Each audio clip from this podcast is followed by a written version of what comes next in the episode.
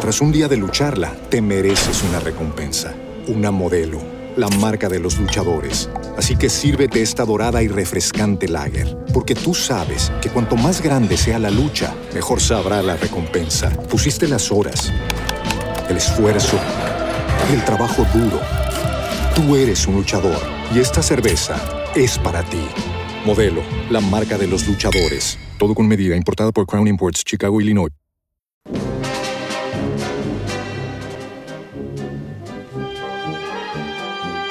Es la mañana de fin de semana sin complejos, con Luis del Pino.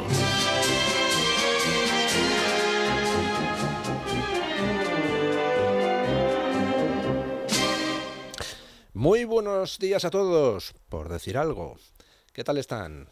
Son las 8 de la mañana, las 7 de la mañana en Canarias y hoy es sábado 29 de julio de 2023. ¿Ya se han levantado? ¿Ya tienen preparado el café o lo que quiera que desayunen? Bueno, pues venga, ¿qué les parece si empezamos este fin de semana sin complejos tomándonos juntos ese café? Aquí en Es Radio. Sin complejos. Con Luis del Pino. Es Radio.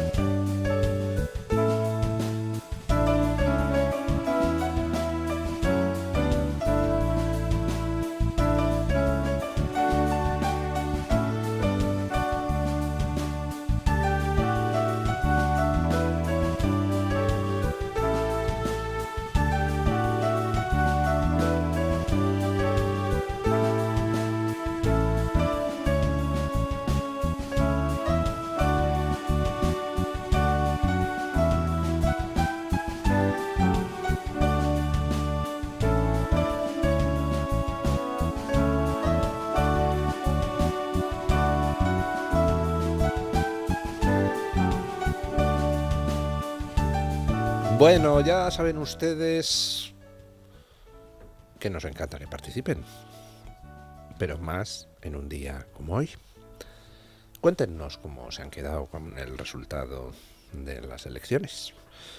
Nos pueden mandar un mensaje de audio WhatsApp al 689 337444 o si no, pues nos pueden mandar un mensaje a la cuenta oficial en Twitter o en X, ya no sé cómo se llama, del programa, en arroba, sin complejos, guion bajo, guion bajo. Y si no, pues participen en la Twitter encuesta del día. Buenos días, doña Carmen Carbonel. ¿Qué preguntamos hoy a los oyentes? Muy buenos días a todos. Pues hoy les vamos a preguntar a propósito de las elecciones del pasado 23 de julio. La pregunta concretamente es, ¿quién es el mayor responsable de que Sánchez vaya a revalidar gobierno? Damos cuatro opciones. La primera, las encuestadoras. La segunda, el PP. La tercera, Vox. Y la cuarta, los medios de comunicación. Hoy les estamos preguntando precisamente por el resultado de esas elecciones y sobre todo quién cree usted que es ese mayor responsable de que Sánchez muy probablemente revalide su gobierno. Bueno, pues ya saben ustedes que al final pues nunca hay un único responsable de casi todo lo malo que pasa, pues suele haber varios. Pero ¿cuál es el máximo responsable? Dado que las Twitter encuestas no, no permiten votar varias opciones, pues cuéntenos cuál creen ustedes que es eh, el máximo responsable del fiasco electoral del pasado domingo. Bueno, y mientras ustedes participan o no, pues vamos como siempre con las noticias del día, con la ayuda de Carmen Carbonell, Eric Gutiérrez y Fernando Peredo. El Partido Popular se lleva un escaño del PSOE tras el recuento del voto exterior. Ahora los socialistas necesitarían el sí de Junts para gobernar, no solo su abstención. A última hora de ayer viernes, el recuento del voto cera indicaba que se iban a alterar los resultados en la circunscripción de Madrid. Allí los populares han doblado a los socialistas en número de votos emitidos desde el exterior. En total, ya sumado el voto cera, el PP ha logrado 16 diputados en Madrid y el PSOE tan solo 10. El líder popular Alberto Núñez Feijó sigue teniendo una mayoría insuficiente para gobernar. Junto a Vox y UPN tiene 171 escaños. El cambio, sin, sin embargo, altera el equilibrio de fuerzas en el bloque de la izquierda. Ahora Pedro Sánchez contaría con 171 apoyos, contando a Sumar, Esquerra Republicana, EH Bildu, PNV y BNG. Es decir, ya no bastaría con la abstención de los siete diputados de Junts, sino que Sánchez necesitaría el apoyo de al menos dos de sus diputados. Bueno, ahora comentaré esto porque hay algunos que se siguen haciendo, en fin, ilusiones absurdas. Luego comentaré cómo queda la cosa después de lo del voto cera de ayer. Pero toca pues hacer análisis de lo sucedido en las elecciones. Y toca hacer análisis porque el resultado ha sido pésimo. No pésimo para el PP, no pésimo para Vox, ha sido pésimo para España. El peor gobierno de la historia y resulta que va a repetir mandato y encima va a repetir mandato estando en manos de toda la EZ simultáneamente. Nunca van a encontrar los separatistas de distinto pelaje un gobierno más débil, pero gobierno al fin y al cabo, porque el caso es que Sánchez suma. Por tanto, lo del domingo pasado fue no un fracaso, fue una catástrofe. Y las catástrofes tienen responsables. Si yo voy a tomar una fortaleza y cuento con una batería de 120 cañones, pues entonces puedo plantearme destrozar las murallas a cañonazos. Si tengo que tomar una fortaleza y no tengo artillería, pues entonces me tengo que plantear las cosas de otra manera y tendré que rendirla, por ejemplo, por hambre. Y en un caso y en el otro, los preparativos y las actuaciones son distintas. Dependiendo de la fuerza que tienes, puedes hacer unas cosas o puedes hacer otras. Y prepararse para volar una fortaleza a cañonazos cuando solo tienes un cañón, pues te expone a tener que terminar tomándola por hambre y si no has tomado previamente las oportunas decisiones de carácter logístico, pues a lo mejor el que termina muerto de hambre eres tú, el sitiador. No puedes plantear una ofensiva, no puedes plantear una guerra partiendo de datos ilusorios. Tienes que hacer las cosas de acuerdo con la fuerza de la que dispones. Pues bien, volvamos al principio de la precampaña, volvamos al 29M, después de las elecciones municipales y autonómicas que fueron un triunfo para el PP y para Vox, que permitieron desalojar a los socialistas y sus socios de numerosas comunidades autónomas y que por tanto demostraron varias cosas. Primero, que es perfectamente posible que existan mayorías de la derecha. Segundo, pues que la perspectiva de esas mayorías no necesariamente moviliza a la izquierda. Si la movilizara siempre, pues el Partido Socialista habría conservado su poder autonómico y municipal. Luego entonces el 28M no la movilizó la perspectiva de que PP y Vox pasaran a gobernar en tantos sitios. Llegamos al 29M, después de esa victoria. Imaginen, vamos a hacer política ficción, el Partido Popular hubiera dispuesto de encuestas que le dijeran que el PP estaba en torno a los 140 escaños y Vox en torno a los 40. Pues entonces el Partido Popular se habría planteado las elecciones de una manera correcta habría concluido, yo solo no voy a gobernar ni de palo, necesitaré a Vox. Por tanto, voy a cuidar a Vox, voy a hacer que Vox esté lo más fuerte posible, al mismo tiempo que yo trato también de hacer lo que pueda para estar lo más fuerte posible, porque entre los dos es la única manera de poder sumar para echar a Sánchez. Eso habría sido un diagnóstico correcto y eso habría llevado al final a la victoria. Y el caso es que era un diagnóstico posible, porque había encuestas serias. Había encuestas serias que situaban al PP en los 140 escaños y a Vox en los 40, aproximadamente. Esas encuestas serias decían que se sumaba por poco, pero se sumaba. Pues bien, en lugar de basar su campaña en esas encuestas serias que daban un análisis realista de la situación y por tanto hacer una campaña box friendly, es decir, tratando de cuidar al único socio de investidura que tienes, en lugar de eso el PP cogió unas encuestas que le decían que estaba que se salía los 155 escaños. Vamos, tan que se salía que con apretar un poco y hacer una campaña mm, de voto útil para tratar de quitarle escaños a Vox y que se traspasarían, por supuesto, todos al PP. Eh, solo con eso, vamos, se podía llegar a los 165. ¿Quién sabe? O 168.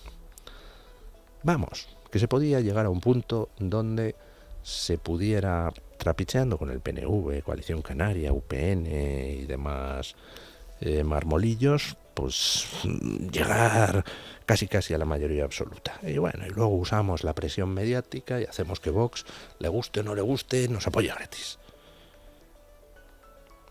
Y partiendo de encuestas falsas, y eran falsas porque estaban describiendo una situación irreal, en vez de plantear una campaña destinada a tratar de que su potencial socio estuviera lo más fuerte posible para poder sumar entre los dos, lo que hizo el PP fue plantear la campaña justo en sentido contrario, a machacar a su potencial socio en la creencia de que con eso pues iba a tener la mayoría absoluta entre los dedos. Y así nos ha ido. Ahí tienen ustedes el resultado. El peor gobierno de nuestra historia democrática va a repetir mandato gracias a que el Partido Popular basó su estrategia de campaña en unas encuestas falsas. Era un error evitable y algunos nos desgañitamos diciendo que están ustedes metiendo la pata, que por cada 1% que Vox baje en beneficio del PP, lejos de sumar más el bloque de la derecha, suma menos. Porque por cada 1% que baje Vox, pierde 6 escaños, de los cuales 4 irán al PP, pero 2 se van a la izquierda. Eso lo dije en estos micrófonos, lo dije en la televisión, lo dije en Twitter, lo repetí por activa y por pasiva. Y les señalé además el argumento definitivo. Fíjense en lo que está haciendo el PSOE con Sumar. Ni una apelación al voto útil. Porque necesitan que Sumar esté lo más fuerte posible.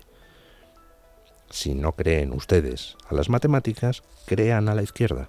Imítenla. Porque serán malvados, pero idiotas no son.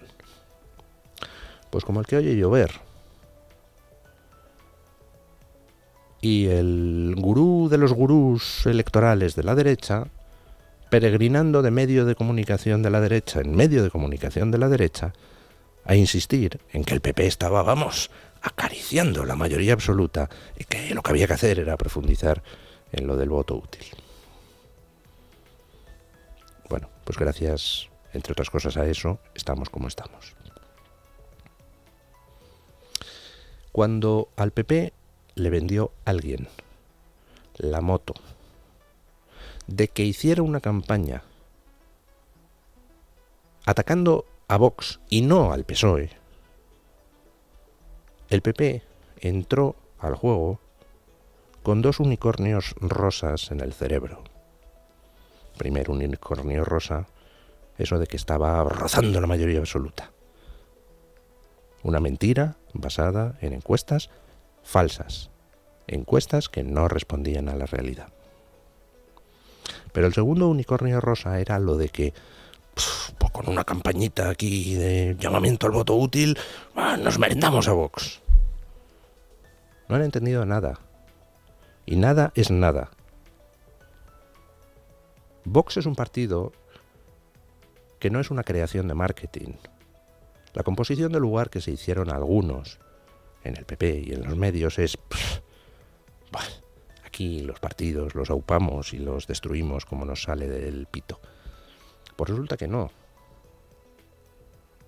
Aquí no lo hemos hecho con Ciudadanos o con Podemos.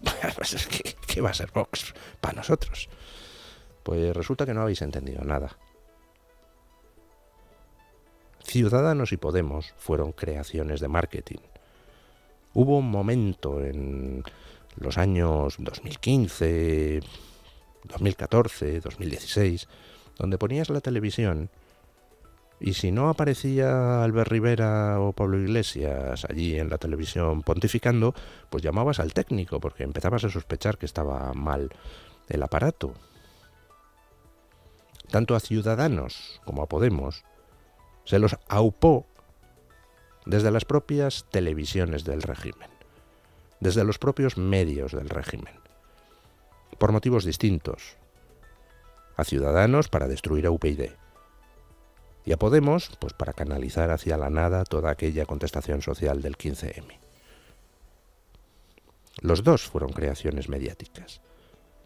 Y por supuesto, igual que fueron creaciones mediáticas, se los ha destruido mediáticamente cuando ha convenido. Vox no es una creación mediática. Vox no ha llegado a los 3 millones de votos porque le hayan concedido minutos de televisión a cascoporro, todo lo contrario. El silenciamiento a Vox ha sido brutal desde que irrumpió en política. La criminalización a Vox en los medios de izquierda y de derecha ha sido brutal desde que irrumpió en política. Y a pesar de eso, Vox ha crecido hasta los 3 millones de votos. Vox no es una creación mediática. Vox surgió a pesar de los medios. Por tanto, que alguien tenga la soberbia de pensar que aquel que ha crecido sin ti puede ser destruido por ti, pues es alguien que vive en un mundo ilusorio. En estas elecciones, con todo el arco mediático enfilado contra Vox, con todo el arco mediático de la derecha llamando al voto útil al PP, con una campaña donde se ha hecho algo tan, no sé, peregrino como sustituir todos los debates de propuestas por encuestas, sacar trackings hasta debajo de las piedras para lanzar un día sí y otro también. El mensaje de vote usted PP, señora, que es lo único útil. Bueno, pues ni con esas han logrado que Vox baje de los 3 millones de votos. Tenía un 15% y ahora está en el 13, más o menos. Le han hecho perder con toda mm, la batería sociológica, eh, perdón, demoscópica, mediática y política, le han hecho perder dos puntitos a Vox. Algunos no se han enterado de que Vox está ahí porque alguien hizo mal cosas en el pasado. Ahora andan los peperos por ahí por las redes diciendo, mirad, con 10 millones y pico de votos en el año 2011 tuvimos mayoría absoluta y ahora, como vamos divididos, no la tenemos. Vamos a ver, chavalote. Punto 1. En el año 2011 se tuvo mayoría absoluta porque votaron dos millones menos de personas de izquierda, porque se quedaron en su casa. Si esta vez dos millones menos de personas de izquierda se hubieran quedado en su casa, también se habría tenido mayoría absoluta. Pero es que además, tíos, no tiráis piedras contra vuestro tejado, que en 2011 tuvisteis mayoría absoluta con estos datos ¿Y qué hicisteis con esa mayoría absoluta? Prolongar las políticas de Zapatero. Y es por esa traición primigenia por la cual nació Vox. Y si Vox, a pesar de la campaña brutal en su contra en estas elecciones, conserva 3 millones de votos, es porque hay 3 millones de votos que, si Vox no existiera, se quedarían en su casa. Porque algunos, entre ellos yo, se dejarían cortar una mano antes que votar al Partido Popular, que sigue a fecha de hoy paseando a un señor llamado Rajoy por los mítines. El Rajoy que prolongó todas las políticas de Zapatero, que consintió un golpe de Estado en Cataluña, que dejó que se fugara Puigdemont y que liberó a Bolinaga. Por esas cosas nació Vox. Entonces, si alguien piensa que Vox se va a disolver y sus tres millones de votantes van a ir al PP, mira chicos, en serio, sacaros el unicornio rosa del cerebro porque eso no va a pasar. Con lo cual, en este país no va a ganar jamás el PP el gobierno de la nación a menos que asuma que necesita el apoyo de Vox. Vox es un partido serio y que en aquellos sitios donde tiene que formar gobierno con el PP, pues no le plantea cosas extrañas. Plantea cosas de acuerdo a la fuerza que tiene. Y en el gobierno de la nación, pues pasará lo mismo, si es que algún día se puede sumar. Porque el que se sume va a depender de que en el PP dijeran que Vox está ahí y no va a desaparecer.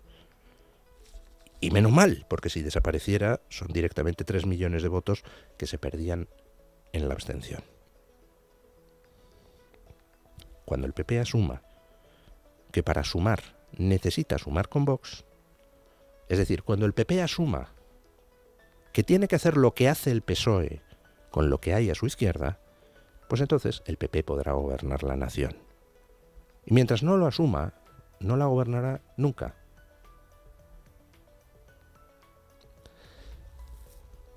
Me dicen algunos en eh, las redes. Pero oiga, ¿y Vox no debería hacer autocrítica? ¿Autocrítica Vox? Pero tíos, ¿es que no veis que ha habido un intento deliberado de destruir a Vox?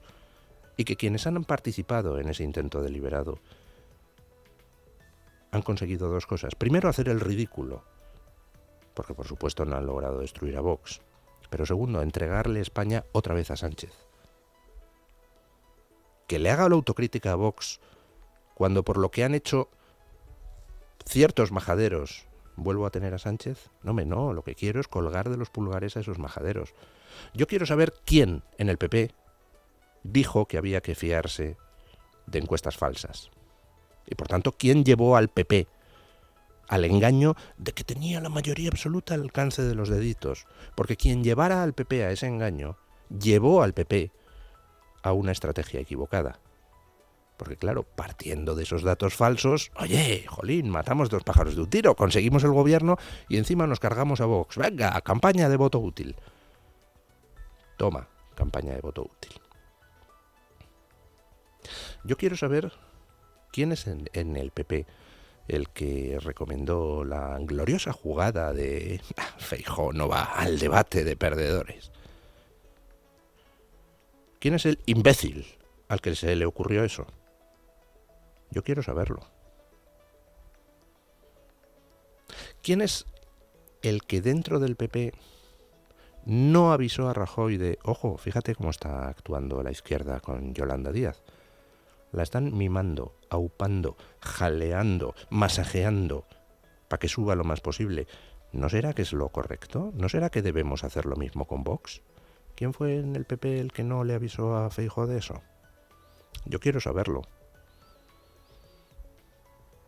Esto no era una campaña normal.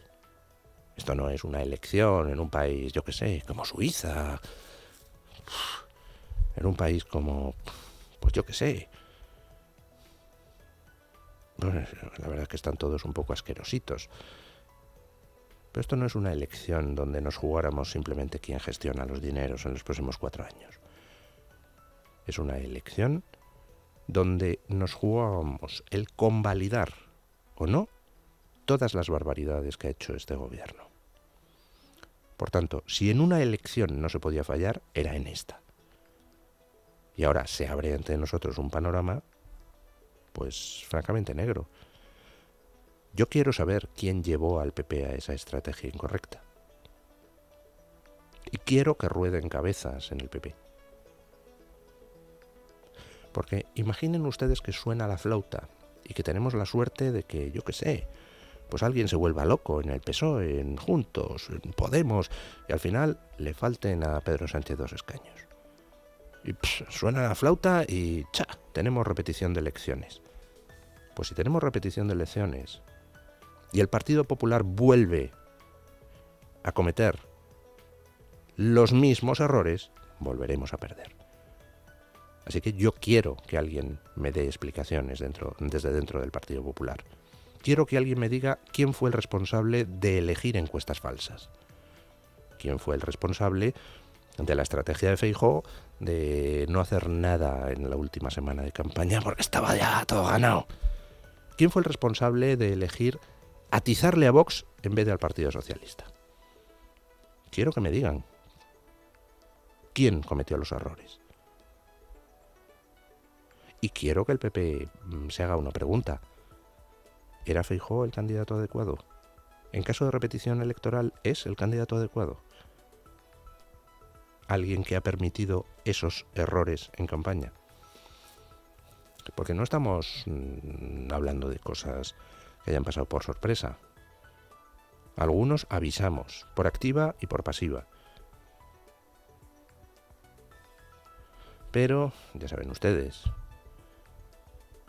cuando el tonto coge la linde, la linde se acaba y el tonto sigue. Y mientras que la izquierda hacía una campaña de guante blanco entre PSOE y Sumar, pues en la derecha nos salía no sé quién en Extremadura diciendo que los de Vox son la escoria, y el de Murcia diciendo que los de Vox le dan asquito.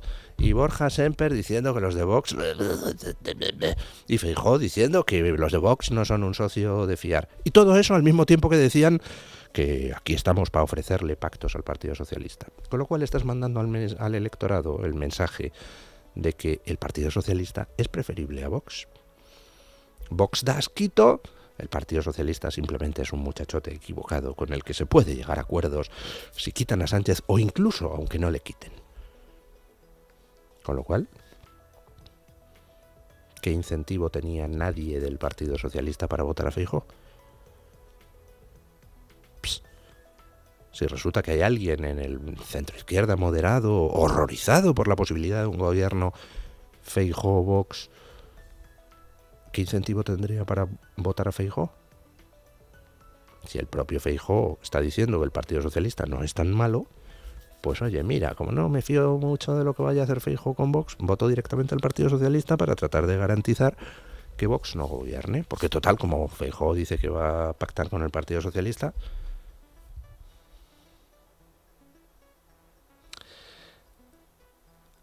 hay gente que anda por las redes diciendo, no, pero es que Vox en el pueblo de Matalascabrillas del campo ha quitado un banco arcoíris. ¿Y qué mierda me importa, chavalote? Si no hubiera quitado un banco arcoíris en Matalascabrillas del campo, pues se inventan cualquier cosa, como de hecho han hecho. Sacando Yolanda Díaz que Vox quería matar a los parros que están en las perreras sin adoptar. Que es absolutamente falso, pero da igual, se lo inventan. Y si no tienen nada contra el PP, te sacan la foto del narco Marcial Dorado. ¿Queréis dejar el complejo de mujer maltratada? Ay, no, es que me ha partido la cara, eh, porque en el fondo no le dije hola con el suficiente cariño cuando llegó a casa cabreado del trabajo. Pero tíos, dejad el complejo de mujer maltratada. La izquierda manipula, la izquierda miente, y la izquierda irá por todas. Y eso es lo que hace que gane las elecciones. El problema no está en quitar un banco arcoíris en Mata las Cabrillas del Campo. Habría que haber quitado 500. El problema está en, plantar cara siempre, en todo. Hay un detalle de los debates muy curioso. En un momento del debate a dos, Pedro Sánchez le empieza a decir a Feijó, Pedro Sánchez, que Vox es un partido que no es constitucionalista. Y ante eso, lo que responde Feijó es, yo no soy el señor Abascal. Lo siento, no se me ocurre ninguna definición mejor de lo que es un perdedor nato que eso que hace Feijó en el debate a dos. En el debate a tres, sin embargo, pasó otra cosa bien distinta. Hay un momento determinado donde Yolanda Díaz le saca a Abascal la foto de Feijó con el narco Marcial Dorado. Si Feijó fuera tan... Perdón, le saca... Sí, de Feijó con el narco Marcial Dorado. Si Abascal fuera tan cobarde y tan perdedor como es Feijó, lo que habría hecho habría sido decir, oiga, yo no soy el señor Feijó.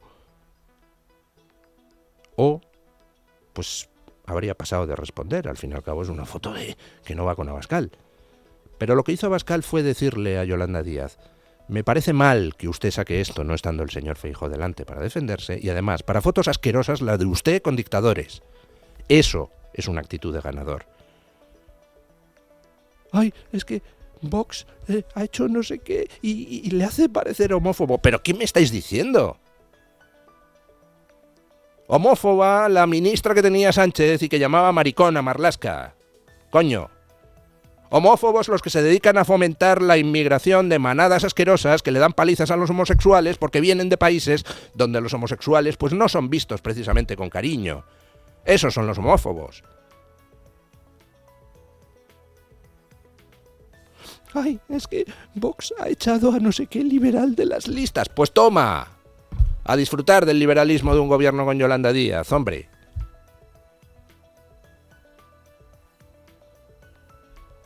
Hay que fastidiarse. Entre los malos, es decir, los que llegada esta campaña electoral vieron la oportunidad, el cielo abierto, para cargarse a Vox, o sea, con el unicornio ese imaginario en su cerebro, entre esos, que en el fondo preferían cargarse a Vox, aunque eso significara que repitiera a Pedro Sánchez, entre esos los malos, y los idiotas, de, uy, estamos tan cerca de la mayoría absoluta que si apretamos un poco hundimos a Vox y la conseguimos. Entre malos e idiotas tenemos a Sánchez otros cuatro años, cosa que no me importa por Sánchez. Sánchez es un mayordomo de otras cosas mucho más importantes. Mayordomo de otros intereses que no defienden precisamente los intereses de España. Lo del domingo es una catástrofe, no porque vaya a repetir Sánchez, sino porque España se asoma al abismo un poco más. Muchas gracias a todos los que han contribuido con sus encuestas de mierda, con sus estrategias de campaña basurientas y con sus ataques a Vox, a ver si conseguían ahí eh, llevar el voto al PP. Muchas gracias a todos, porque habéis conseguido que Sánchez repita.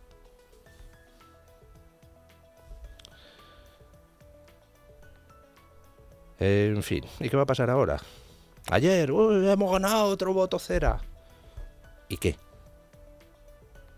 Así ya no necesita solo la abstención de Junts, necesita el voto a favor. Ah, claro, porque Sánchez no va a comprar el voto de Coalición Canaria o de UPN, ¿no? Sánchez no ha comprado nunca ningún voto con cargo al dinero de todos. Y por supuesto esos partidos no se venden. Pero eran tonterías. Antes fracasa la investidura porque la hagan fracasar los cinco diputados de Pablo Iglesias dentro de su mar que por Coalición Canaria, UPN o Junts o el PNV. En estos momentos, pues Sánchez tiene la mayoría. Y andan por ahí diciendo los del PP. Ah, pero ha ganado las elecciones Feijó. Ah, pues estupendo. Con sus 137 escaños y 1,3 euros, puede ir Feijó a la ahorra más y comprarse un brick de leche, porque es para lo único que le sirven. por haber planteado la campaña con una estrategia errónea, partiendo de encuestas basurientas.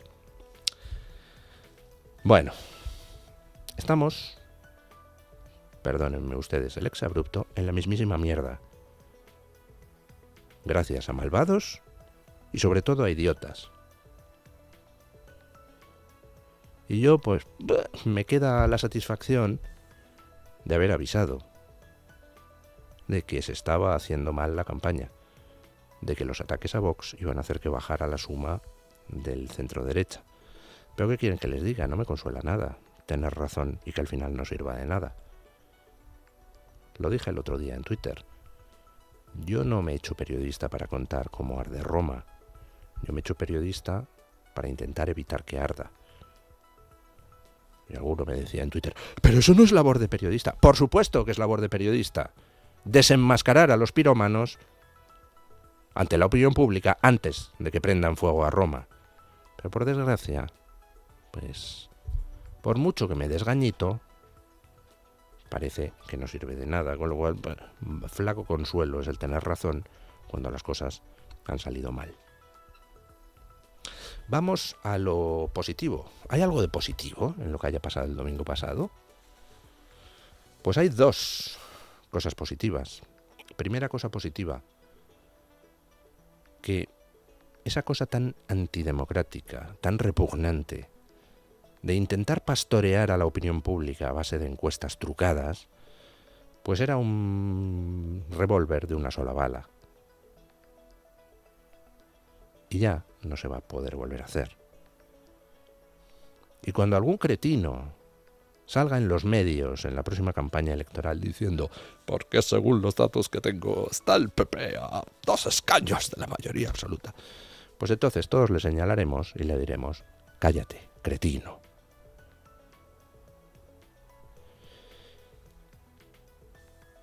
Se inventarán otras formas de manipular a la opinión pública, pero por lo menos esa nos la hemos quitado de en medio. Segunda cosa positiva, pues que a pesar de que se ha puesto en el asador toda la carne del mundo, a pesar de que se han quemado en la ofensiva infinidad de unidades de élite, a pesar de la práctica unanimidad de medios a izquierda y derecha contra Vox, no habéis podido destruir a Vox, chavalotes. Y después de las encuestas que decían que Vox se hundía y se quedaba en 24 escaños, pues mira, chaval, al final 33. Ya son nueve más de lo que me dabas. Así que te hostidias.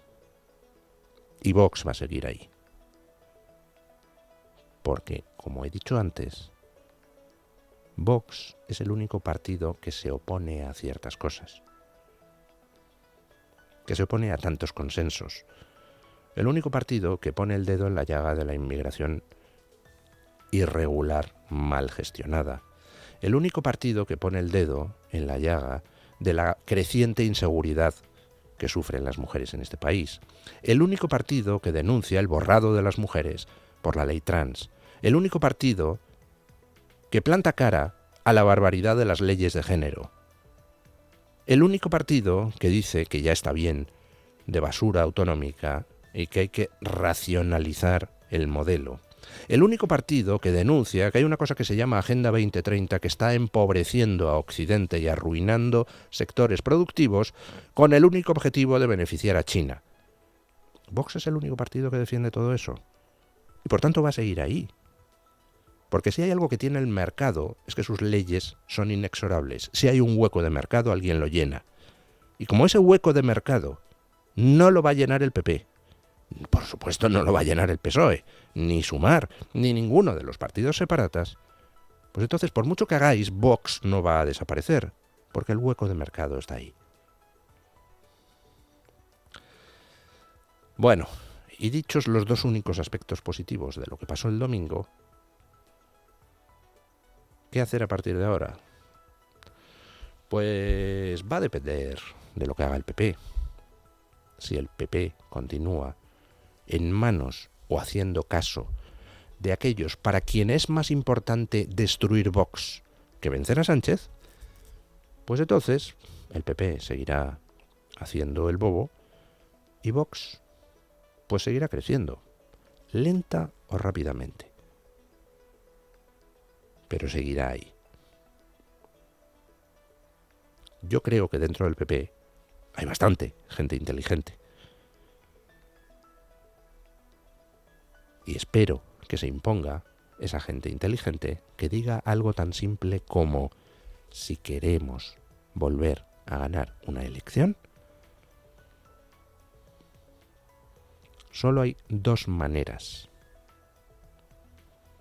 Una, la manera Ayuso, es decir, vamos a asumir el discurso de Vox. Entonces, pues, puedes lograr recuperar a una parte de esos 3 millones de votantes. Aún así vas a necesitar a Vox.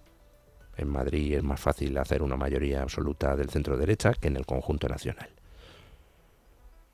Y la segunda forma de poder volver a ganar unas elecciones nacionales, el PP, pues es la manera Sánchez. Tras un día de lucharla, te mereces una recompensa, una modelo, la marca de los luchadores. Así que sírvete esta dorada y refrescante lager, porque tú sabes que cuanto más grande sea la lucha, mejor sabrá la recompensa. Pusiste las horas, el esfuerzo, el trabajo duro.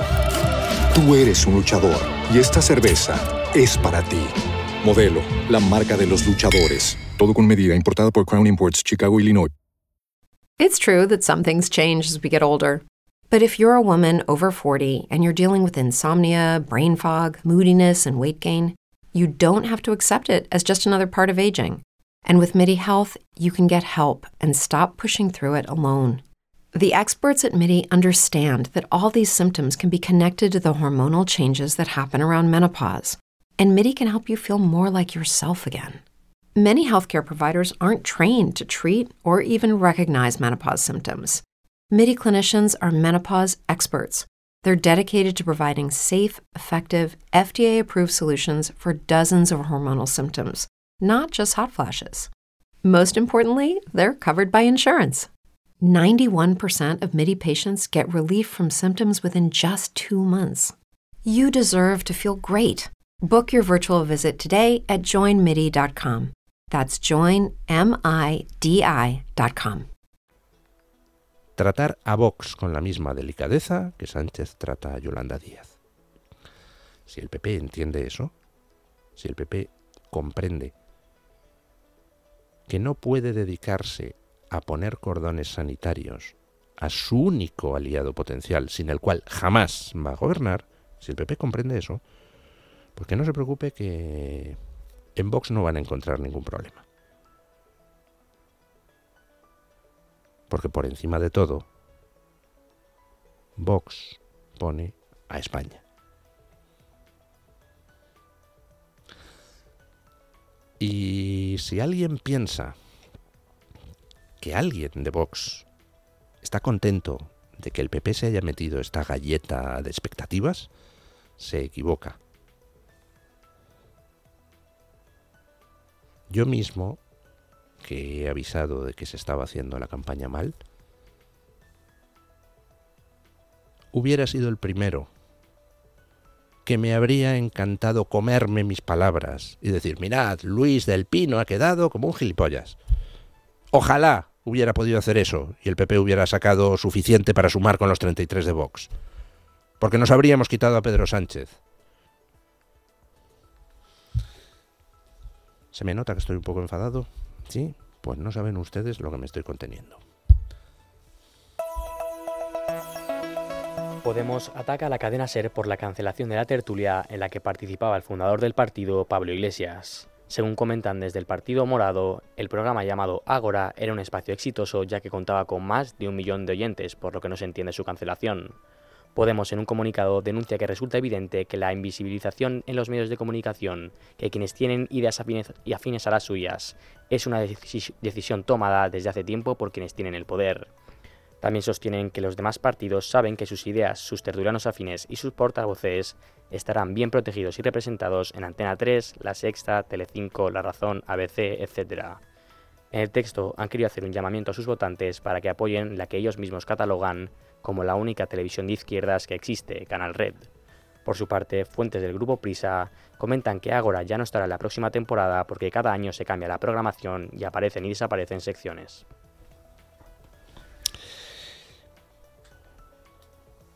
A Podemos le quitan el altavoz en la cadena SER. Le echan al pobre Pablo Iglesias de la tertulia. Mira, chaval, deja de lloriquear. Tienes cinco diputados en el Congreso, ¿no? Podemos ha sacado dentro de sumar cinco diputados. Pues lo tienes muy fácil. Le dices a Sánchez, o me, me ponen otra vez la tertulia en la SER, o mis diputados te votan en contra de la investidura. ¿Qué pasa? ¿Que Puigdemont puede poner condiciones onerosas y tú no? ¿Tontín? Mira, a mí no me importa que mm, Pablo Iglesias mm, se sienta la encarnación de Lenin. Pero que se sienta la encarnación de Lenin y a la vez vaya de víctima, me repatea. ¿Tienes cinco diputados en el Congreso? Sí, pues hazlos valer y deja de dar la lata, chaval. El Pleno del Ayuntamiento de Palma aprueba la modificación de la normativa lingüística municipal para garantizar el bilingüismo. Así, el consistorio podrá atender a los ciudadanos en castellano y catalán. Hasta ahora hacía falta una petición expresa del ciudadano para comunicarse en castellano. Además, se cambiará el dominio de la web del ayuntamiento, se, sustituirá el punto .cat por el punto .es. La medida propuesta por Vox ha contado con el apoyo del Partido Popular. Los populares, sin embargo, han introducido una modificación en la norma. Se ha eliminado el punto donde se pedía el uso del castellano en toda la práctica administrativa, eh, punto que dependía de la normativa lingüística autonómica. El portavoz de Vox en el ayuntamiento, Fulgencio Col, ha celebrado la medida, destacando que los ciudadanos han recuperado derechos para que los ciudadanos puedan recibir información en las dos lenguas oficiales. De 1987 databa la normativa lingüística del Ayuntamiento de Palma de Mallorca, es decir, por ahí han pasado el PP, el PSOE, todo el mundo. Ha tenido que llegar Vox con Fulgencio Col y con nuestra excelentísima Gary Durán, tertuliana de Sin Complejos, para que se acabe con la indignidad de que el ayuntamiento solo use el catalán para las relaciones con los ciudadanos, como si el español no fuera idioma oficial allí y como si los hispanohablantes no tuvieran derecho a ser atendidos en su idioma y como si los turistas que vienen de otros sitios de España pues tuvieran que aprender que hacer un curso acelerado de catalán. Está bien de mamarrachadas. Lo de Palma, donde el PP ganó las elecciones, además pues quedó con más votos que toda la izquierda junta. No tenía mayoría absoluta, pero sí con Vox. Pues lo de Palma es un ejemplo de cómo el PP, pues es un buen partido. Es un partido que tiene un buen fondo. Es lo que diríamos, pues cuando vemos a estos chicos de 16 años que, que hacen chorradas inmensas. Y dicen, no, pero es un chaval con buen fondo, lo que pasa es un poco tarambana y tal. Pues oiga, poniéndole un box al lado al PP, el PP hace cosas extraordinarias. Lo cual, pues, es la única ventanita de esperanza que veo en la actual situación. Que cuando el PP necesita a Vox, pues el PP lo da todo. Oye, pues muy bien, ¿no? Habrá que insistir en ese camino. Y habrá que hacer que crezcan tanto el PP como Vox. Porque cuando colaboran, entramos en el círculo virtuoso. Mientras que si dejas al PP solo, entonces el cáncer progre lo devora. En fin,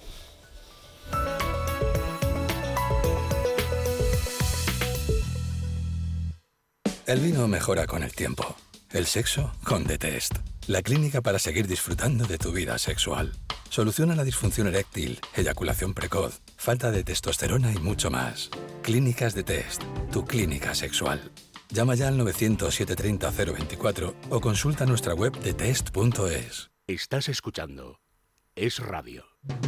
En Supercor, Hipercor y Supermercado El Corte Inglés siempre tienes ofertas increíbles. Como el bonito del norte al corte por solo 9,90 euros el kilo. Y ahora además tienes un 70% en la segunda unidad en muchísimos productos de alimentación, droguería y perfumería. En Supercor, Hipercor y Supermercado El Corte Inglés. Precios válidos en Península y Baleares.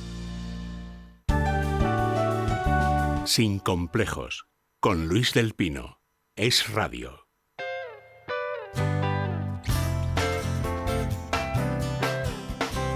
El tiempo. Hoy tendremos cielos despejados en la mayor parte del país. A pesar de esto, se desarrollará nubosidad de evolución en zonas de interior del tercio norte, sin descartar algún chubasco en la Ibérica Oriental y Pirineos. En Canarias, intervalos de nubes bajas en el sur del archipiélago. Posibles calimas altas en Melilla, sudeste peninsular y Baleares. Las temperaturas máximas descenderán en el tercio noroeste de forma más acusada en el área cantábrica y aumentarán en el resto. Se superarán los 34-36 grados en la mitad sur interior peninsular, en torno del medio Ebro, Mallorca y Ampurdán, pudiendo llegar a los 38-40 grados en el Guadalquivir.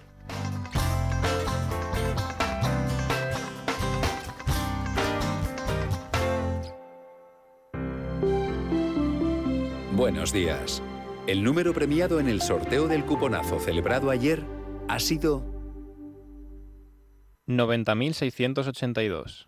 Serie 6. Puedes consultar el resto de los números premiados en juegos11.es. Hoy tienes una nueva oportunidad con el sueldazo del fin de semana. Disfruta del día. Y ya sabes, a todos los que jugáis a la 11, bien jugado.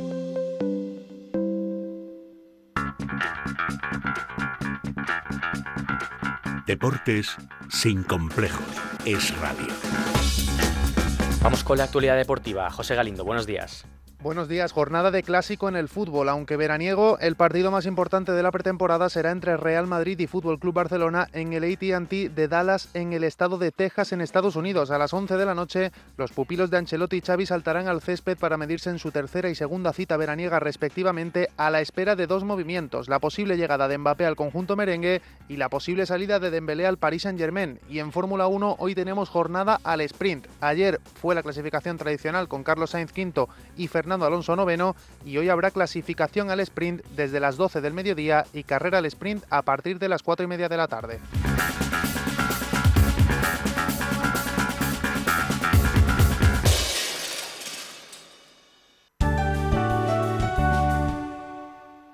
La doctora Iradier, especialista del Instituto de Microcirugía Ocular, IMO, Grupo Miranza, ofrece en Madrid un nuevo tratamiento para el rejuvenecimiento de la mirada. La tecnología de láser CO2 elimina la flacidez del párpado, las patas de gallo, así como manchas y venitas. Rejuvenezca su aspecto con láser CO2 con resultados naturales que la doctora Iradier aplica protegiendo siempre su salud ocular. Doctora Iradier, Enimo, Grupo Miranza.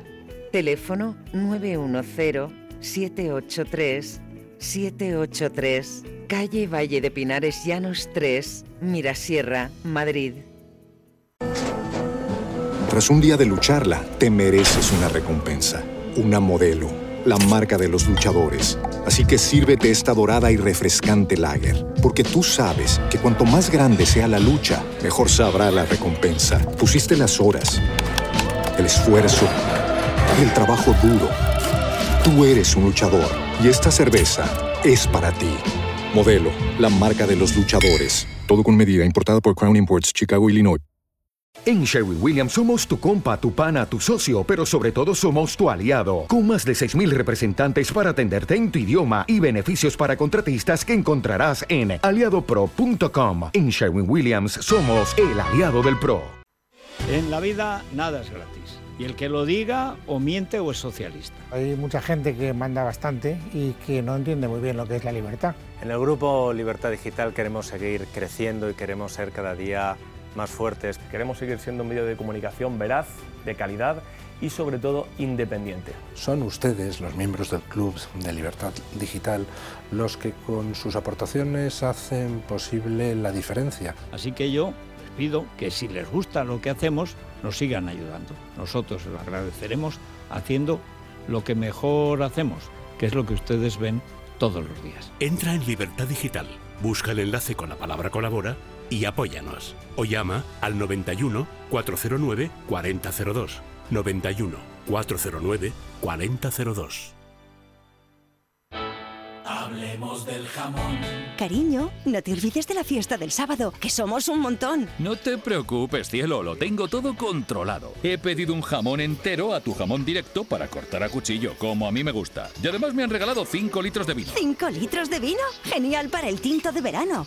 Cariño, estás en todo. Tujamondirecto.com. Jamones y embutidos de bellota de guijuelo a su casa. Visítenos en www.tujamondirecto.com o llámenos al 984 1028. No cerramos por vacaciones. Hablemos del jamón.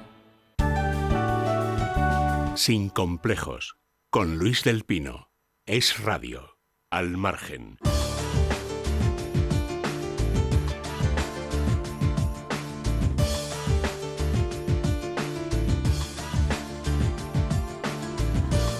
Ocho 53, 7 y 53 en las Islas Canarias y vamos con el repaso que nos trae la portada de Libertad Digital.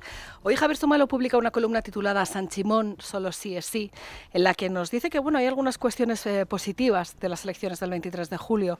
El escaño de Adanero del PP es una pequeña luz en esta noche electoral que no amanece. Se refiere a lo que llevamos desde ese domingo electoral, el pasado domingo electoral, en el que estamos analizando esos resultados de las elecciones generales. Javier Somalo alberga una pequeña esperanza, dice, en el caso de que Pedro Sánchez volviera a ser presidente del gobierno, peligraría seriamente la idea de España como nación. He ahí esa pequeña esperanza, en el caso de que consiga revalidar ese gobierno. Pero es que hay preguntas muy sencillas que se ponen encima de la mesa y que deben formularse, dice Javier Somalo. ¿Puede garantizar Sánchez la integridad territorial y el respeto de la Constitución sin subterfugios? Esa es la primera. Y la segunda, ¿puede hacerlo si tiene como condición para gobernar cumplir las exigencias de Puigdemont y Otegui? Claro, detrás de esas preguntas lo que hay son dos grandes peligros a los que nos enfrentamos en el caso de que Pedro Sánchez revalide su gobierno. Eh, hay que poner el foco en los separatistas, concretamente los separatistas vascos que no olvidan quién abrió la caja con la rendición ante ETA, dice Javier Somalo, ante el hombre de paz, entre comillas, Arnaldo Otegui, que es el conseguidor de Sánchez. Hablamos, lógicamente, de José Luis Rodríguez Zapatero. Pero lo que es interesante es que dice Javier Somalo que no nos tenemos que obcecar en predecir desgracias. Simplemente basta con repasar las que ya han sucedido. ¿De verdad alguien se atreve a pronosticar que no serán capaces de más? Dice Javier Somalo. Bueno, pues ante esto, que es lo que está por venir, eh, lo que sí que ve como una luz en medio de una noche muy oscura es el importante escaño de Adanero. Dice Javier Somalo que la conquista de este decimosexto escaño de Madrid, que ha sido para Carlos Adanero, añade simbolismo a esa victoria. ¿Por qué? Bueno, pues porque vuelve al Congreso como diputado del PP desde la UPN que lo expulsó junto con Sergio Sayas por romper la disciplina y votar contra la reforma laboral del gobierno de Sánchez. Acuérdense ustedes que Adanero en aquel momento habló claro y dijo que ante todo estaban los intereses de su país, de España, por encima de los que mandaba su partido en la comunidad foral de Navarra. Javier Sumalo habla del papel de Vox, eh, una de cal y una de arena, critica eh, lo que él considera una extraña deriva en el partido de Santiago Abascal, que hoy está claro no beneficia a nadie salvo la izquierda, se refiere a las maniobras en su campaña electoral. Pero dice Javier Somalo que el principal problema de Vox es que el PP empiece a defender algunas de las causas que abandonó y que motivaron la aparición de Ciudadanos primero y de Vox después. Lo que nos está diciendo es que Vox como Ciudadanos cubría una necesidad que el PP dejó de atender en uno de esos innecesarios viajes al centro desierto. Por tanto, es muy positiva la acción de Vox en la derecha y en particular elogia como Santiago El impulsor de Denaes, que creó Vox ante la esclerosis de principios y valores de la derecha, está provocando un cambio evidente en el Partido Popular. Dice que ese es y será su mayor activo, la mejor contribución y gracias a ello empezó el cambio de régimen en Andalucía. Insiste Javier Somalo que Vox todavía puede desempeñar un papel muy importante si quisiera recordar de dónde viene, por qué y cuál es la situación actual de España. Pero quedémonos con lo positivo, con ese escaño de adanero del PP, esa pequeña luz en esta noche electoral de la que todavía dice Javier Somalo que no amanecemos. Así que si quieren leer el análisis completo, está disponible ya en la portada de Libertad Digital. Muchísimas gracias, doña Carmen Carbonell. Hacemos una pausa publicitaria y a la tertulia.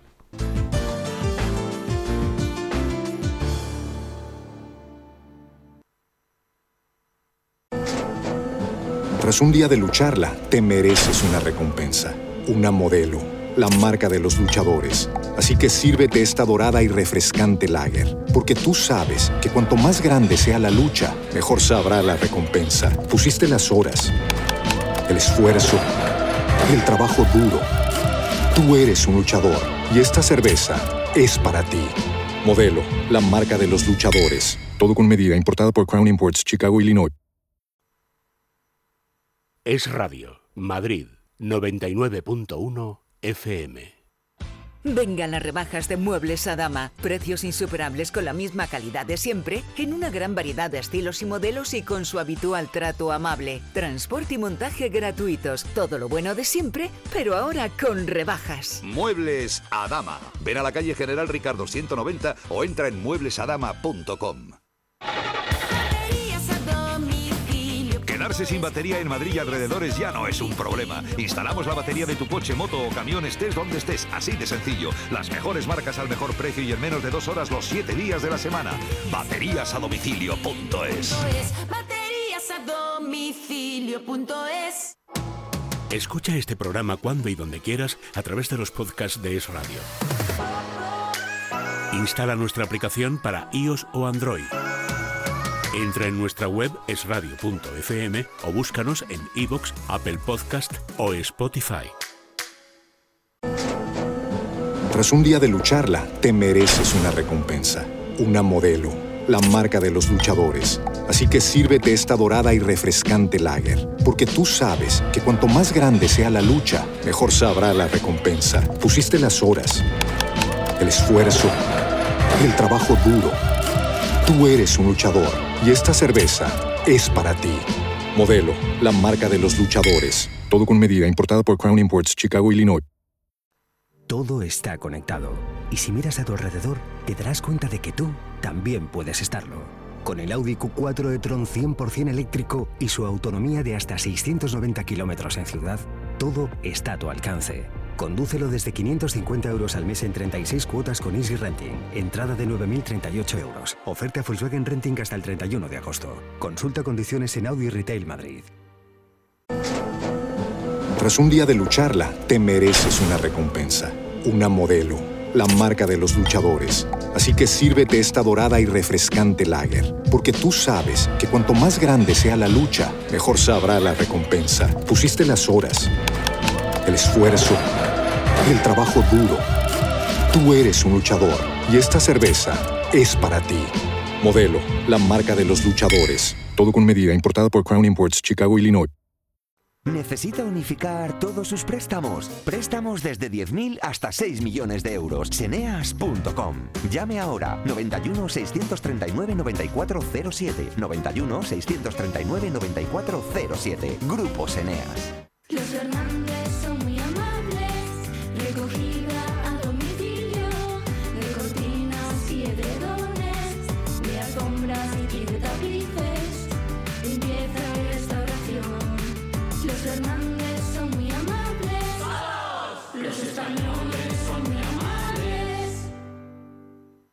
En la vida nada es gratis. Y el que lo diga o miente o es socialista. Así que yo les pido, porque nada es gratis en la vida, que si les gusta lo que hacemos, nos sigan ayudando. Nosotros lo agradeceremos haciendo lo que mejor hacemos, que es lo que ustedes ven todos los días. Entra en Libertad Digital, busca el enlace con la palabra colabora y apóyanos. O llama al 91 409 4002. 91 409 4002. Tras un día de lucharla, te mereces una recompensa, una modelo, la marca de los luchadores. Así que sírvete esta dorada y refrescante lager, porque tú sabes que cuanto más grande sea la lucha, mejor sabrá la recompensa. Pusiste las horas, el esfuerzo, el trabajo duro. Tú eres un luchador y esta cerveza es para ti. Modelo, la marca de los luchadores. Todo con medida, importada por Crown Imports, Chicago, Illinois. Cuando abres tu joyero y encuentras esa pulsera que ya no te pones, ¿O el reloj que ya no usas? ¿qué haces? Muy fácil, contacta con Circa. Ellos son expertos internacionales en la compra de joyas, diamantes y relojes de alta gama. Además, recibirás un pago inmediato. Pide cita en circayewells.com o en el 91 576 6209. Circa, una segunda vida para tus joyas y relojes de alta gama. Mercaoficina lanza su mejor oferta para que renueves tu oficina. Gran liquidación de mobiliario de exposición hasta finalizar existencias. Visita nuestra tienda. No lo encontrarás más barato. Mercaoficina. Aciertos y ahorros. ¿Qué está esperando? En 1935 se fundó el que sigue siendo un referente en el tratamiento hospitalario del enfermo mental. En Málaga, el Hospital Psiquiátrico San Francisco de Asís. En 2005 se complementó este hospital con la Comunidad Terapéutica San Antonio.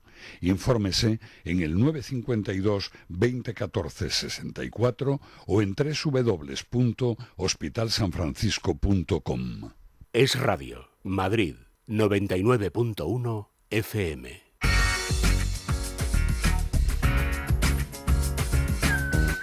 Es Radio. Ideas claras. Sin complejos. Con Luis del Pino. Es Radio.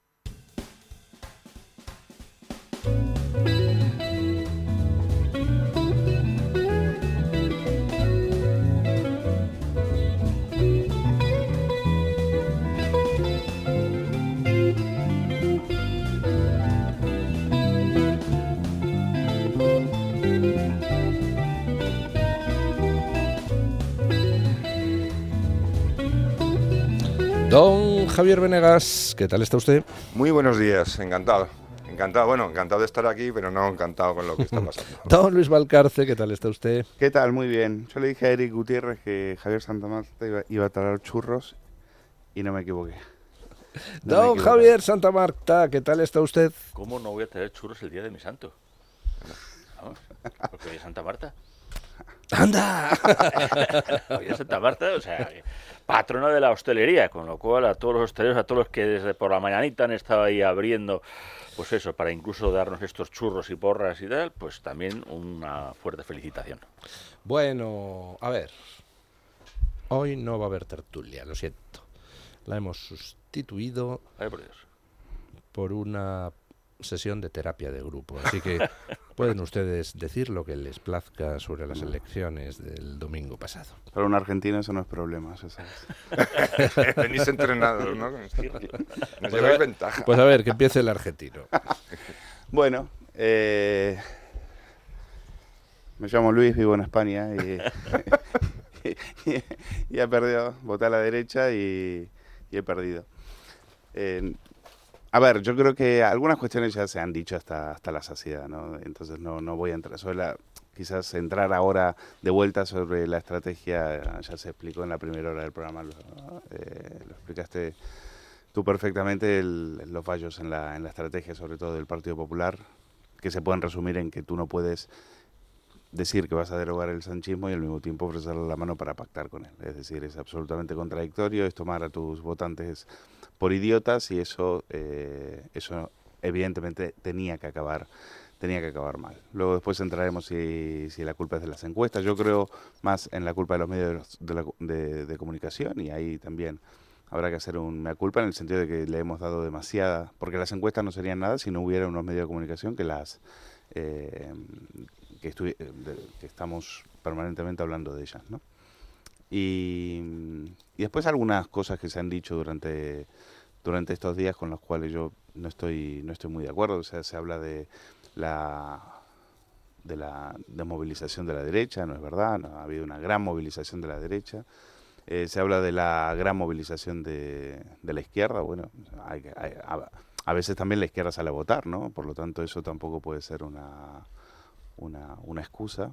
Y, y sí habrá que, plante- que plantearse el, eh, en, un país con, unos medios de comunicación relativamente serios y un poquito independientes, no, no tiene, esta eh, Pedro Sánchez no tendría, no dura, no, no, no, no podría haber revalidado un, un gobierno tan, tan nefasto y tan, y tan pernicioso para, para, para este país, a pesar de que hay sitios donde parece que, que sitios olvidados como en Extremadura, donde todavía le, le siguen votando al socialismo, lo hicieron el 28M, donde Vara ganó las elecciones, aunque, aunque no gobierne, y lo volvieron a hacer ahora en estas, en estas elecciones, a pesar de ser una, una comunidad a la que el Partido Socialista la tiene, es un granero de votos, al cual le tienen ahí eh, absolutamente olvidados. Pues que el, el día que se queden en, en, esos trenes del siglo XIX que tienen y que, que venden como, como, como, aves y demás y se queden ahí a, varados en medio de la nada, pues que se acuerden también de, que también el, los votos sirven a veces para, o, se intenta que con el voto se cambie algo y, y, si siguen, y si al final se sigue siempre votando lo mismo. También es verdad que ahí ha ayudado una tal María Guardiola que, ha hecho un, un, gran trabajo para que la izquierda eh, siga, siga teniéndole miedo a Vox, aunque realmente a mí no me preocupa el miedo a Vox que le tiene la izquierda, a mí me preocupa el miedo a Vox que hay en el PP, ¿no? Y, esa, y esa estrategia tan, tan absurda de, de, ir por ahí. Todavía, esta semana seguimos escuchando, bueno, de autocrítica nada, por parte de nadie, eh, y, y todavía seguimos escuchando tonterías como que es un partido homófobo, todavía palabras... Tras un día de lucharla, te mereces una recompensa una modelo, la marca de los luchadores. Así que sírvete esta dorada y refrescante lager, porque tú sabes que cuanto más grande sea la lucha, mejor sabrá la recompensa. Pusiste las horas, el esfuerzo, el trabajo duro. Tú eres un luchador y esta cerveza es para ti. Modelo, la marca de los luchadores. Todo con medida, importada por Crown Imports, Chicago, Illinois. De, Juan, de Juanma Moreno acusando a algunos algunos eh, miembros de Vox de ser eh, de ser homófobos. Bueno, con, como usted decía, los homófobos están en los verdaderos homófobos están en la izquierda y, los pueden buscar. Incluso algunos eh, o alguna ha estado de fiscal general del Estado nada más y nada menos. No hay que no hay que rebuscar mucho. Por lo tanto, creo que hay que señalar también a los a los medios de comunicación porque si en un país donde fueran relativamente independientes se habría abierto, por ejemplo, con el caso de, del asesor pederasta de Yolanda Díaz, del cual nos habló, solamente se habló y porque lo sacó a Bascal en el debate, eh, en ninguna entrevista se le preguntó por ello, eh, pues a, las cosas me parece que hubiesen, hubiesen sido diferentes, como hubiesen sido diferentes todos los escándalos que hemos tenido en relación a, al sanchismo y que, y que han sido perfectamente ignorados o ocultados por la mayoría de los medios de comunicación. Y también por algunos que de forma oportunista, me estoy acordando de Pablo Motos en este caso, eh, le, le, pusieron una alfombra roja a Pedro Sánchez en un momento donde, en el momento en el que más la necesitaba. Yo creo que hay que acordarse también, si, si Sánchez tiene alguien al cual agradecerle, creo que también debería agradecerle a Pablo Motos el, el trabajo que hizo, ¿no? Eh, y, y, poco más. Por el lado de las, de las encuestas ha sido, ha sido una, una, auténtica catástrofe, pero creo que, mm, y creo que esto, aunque tengo mis dudas de que esto a futuro pueda, pueda servir de algo, creo que estos gurúes seguirán, seguirán en sus puestos, seguirán cobrando eh, sueldos millonarios y, y, habrá partidos eh, y medios de comunicación que sigan pagando eh, precios exorbitantes por encuestas que, que al final no han servido para nada. Las encuestas tienen una doble utilidad. Una utilidad es intentar engañar, que es inútil.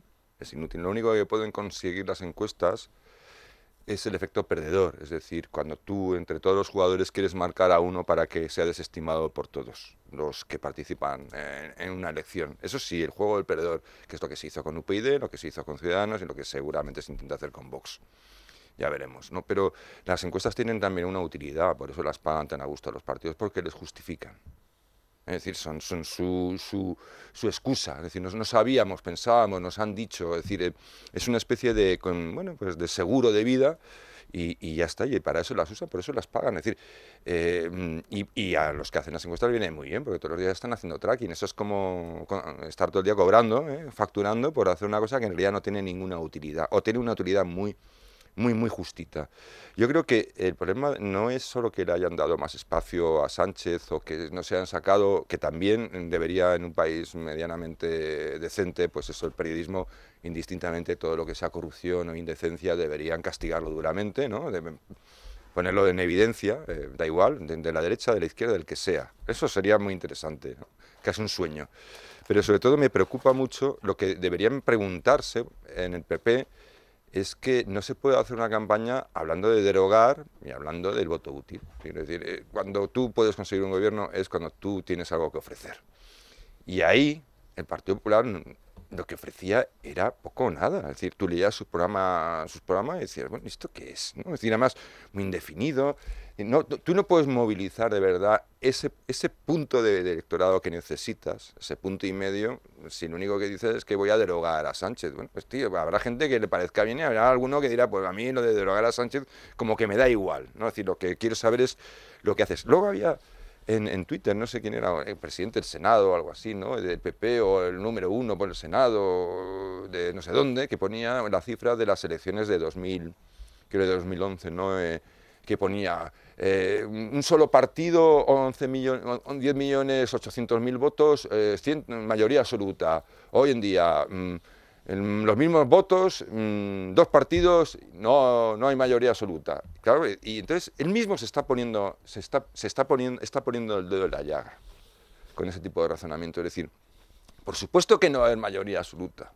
Porque lo que te tienes que preguntar es por qué ahora hay dos partidos y no uno. Es el Es decir, Francisco Bernabé, el candidato número uno al Senado. por- Claro, es decir, tienes que estás poniéndote en evidencia, es decir, precisamente de ahí venimos. Venimos de una mayoría está absoluta. y aparte está ocultando un dato importante, que es que en 2011 esos votos dieron mayoría absoluta porque hubo dos millones menos de votos a la izquierda de gente que se quedó en su casa. Y esta vez no ha pasado. Es decir, yo creo esta- que más o menos son parecidos en el sentido de participación, 24 millones de votos emitidos entonces y hoy, y más o menos son guarismos que me da igual, O sea, es, que me- es que es un razonamiento absolutamente estúpido, es incluso indecente. Porque la política es hacer cosas y proponer cosas, no que te voten porque no hay más remedio. Es decir, es que el Partido Popular lleva instalado en el voto útil desde hace más de una década. ¿eh? Y el voto útil no moviliza a nadie.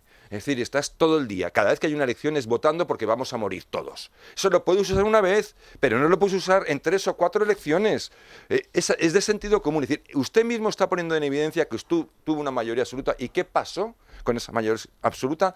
Que en, menos de una legislatura habéis perdido cinco millones y pico de votos. Luego habríais hecho algo mal.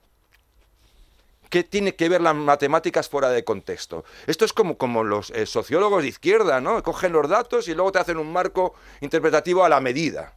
No, no. El Partido Popular o es un partido que se toma en serio la política, que hace de verdad propuestas y que deja de hablar de derogar a uno o a otro, ¿eh? porque ya, ya cansa. Es decir, ¿qué nos vais a contar de Pedro Sánchez que los españoles mm, que quieran estar informados no puedan saber? Es decir, algunos engañarán o alguno le votará aunque sea el demonio. Es que esto es así. Pero ¿qué más podemos decir de Pedro Sánchez? ¿Qué más podemos decir de Pedro Sánchez que, que no se haya dicho? No es el problema decir lo que es Pedro Sánchez. El problema es decir quién coño eres tú.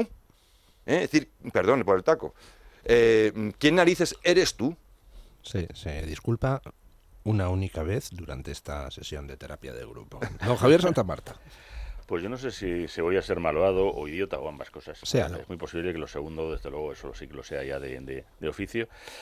Pero yo no voy a hablar del PP y voy a incluso a, a- a estar en contra de don Luis esta mañana cuando lo venía escuchando. Porque yo sí quiero pedirle, eh, eh, no sé si cuitas o si explicaciones a Vox, porque yo creo que es importante también mm, no, no centrarse a lo mejor en lo que ha hecho mal la persona o, a, lo- los que no hemos votado o hemos dejado de votar.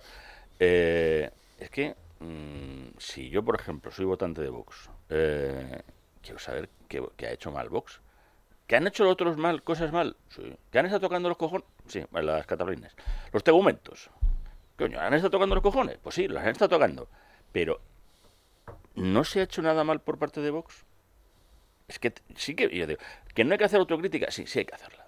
Yo creo que hay que hacer autocrítica. Porque hay veces que también no se ha mostrado, y eso es un problema de comunicación, suficientemente la oferta. O sea, el confrontamiento está claro. Pero igual que lo que hace el PP, que lo único que decía era eso, bueno, con un, candidato muy nane, eh, pero Vox tiene que ilusionar, que es por lo que ha creado, por lo que ha aparecido. O sea, esos 3 millones es el suelo, es evidente. O sea, hay gente que no va a volver a votar al PP. Y la derecha, de hecho, es que ha ganado, pero es que ha ganado por una amplia mayoría. Luego ya tendremos el problema del sistema del sistema DON, del tema mayorías, minorías. Efectivamente, si vota más la izquierda o menos, eso luego se...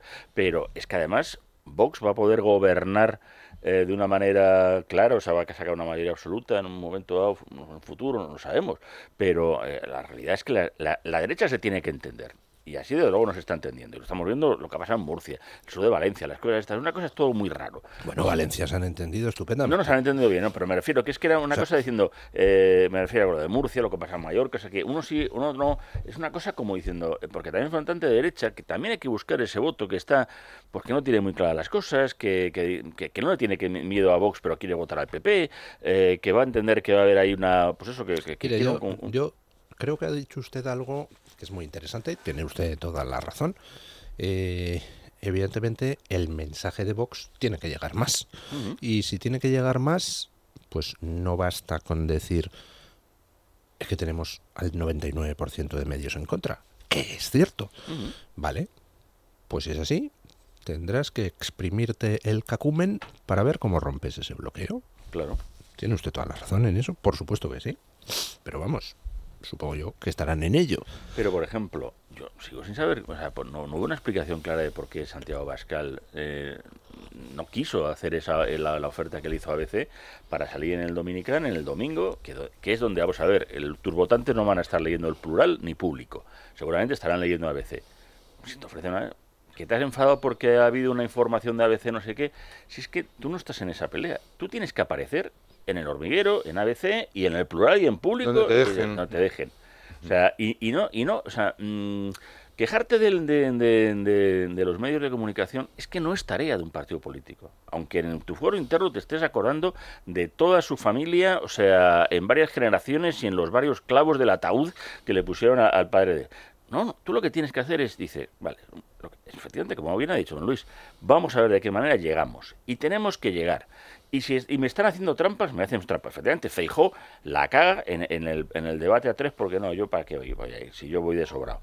Y, no hace más que, que le- hacerle el lío, no sabía lo de la subida de las pensiones, se mete te dice, no, es que yo eh, con el año 95 no tenía Google, no sabía quién era Dorado. Y yo, claro, como ha salido, no salió precisamente el caso Nécora, precisamente en ABC, con foto de Dorado en el año 90, cinco años antes, claro, ni, ni, ni- no, o sea, no, no era Google ni salía usted la prensa. Eh, es que es muy flojo de candidato y eso también tiene un problema y el PP. Pero es que eh, tú, Vox, tienes que estar ahí para romperte los cuernos, para partirte la cara. O sea, para explicar las cosas, porque si no hay despistes. eh. Vale, Claro, ahora, me concederá una cosa, que efectivamente, pues Vox tendrá que analizar la situación, ver cuáles son los obstáculos que le han impedido ir más allá Ujú. y tendrá que vencerlos. Eso es así. Ahora, reconocerá usted que para los obstáculos que ha encontrado, el resultado que ha obtenido es la leche. No, no, es que no nos estamos olvidando Claro. de que a Vox hasta le han montado una escisión. Una escisión, por cierto, que ha contado con más cobertura mediática casi que el propio Vox y que creo que al final en Granada ha cosechado 420 votos, ¿no? O sea, es que contra Vox se ha intentado absolutamente todo. Y yo simplemente comparo lo que es el trato en los medios de izquierda a Yolanda Díaz con el trato en los medios de derecha a Vox. Sí, pero, a Donald Trump, a Donald Trump, y- ¿cómo lo trataban los medios norteamericanos? Es que- Asquerosamente. Es que eso, es que, es Sí, decir, sí, sí, yo por estoy eso- de acuerdo en, que el- en, en los hechos, estoy de acuerdo.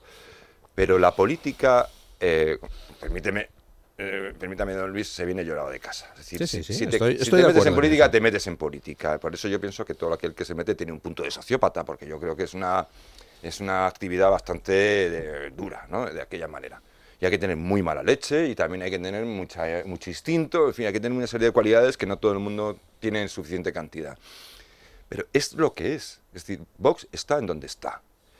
Lo que no puedes hacer, o no debes hacer, porque poder, puedes hacerlo, es en lugar de sumar, es encima volverte exquisito.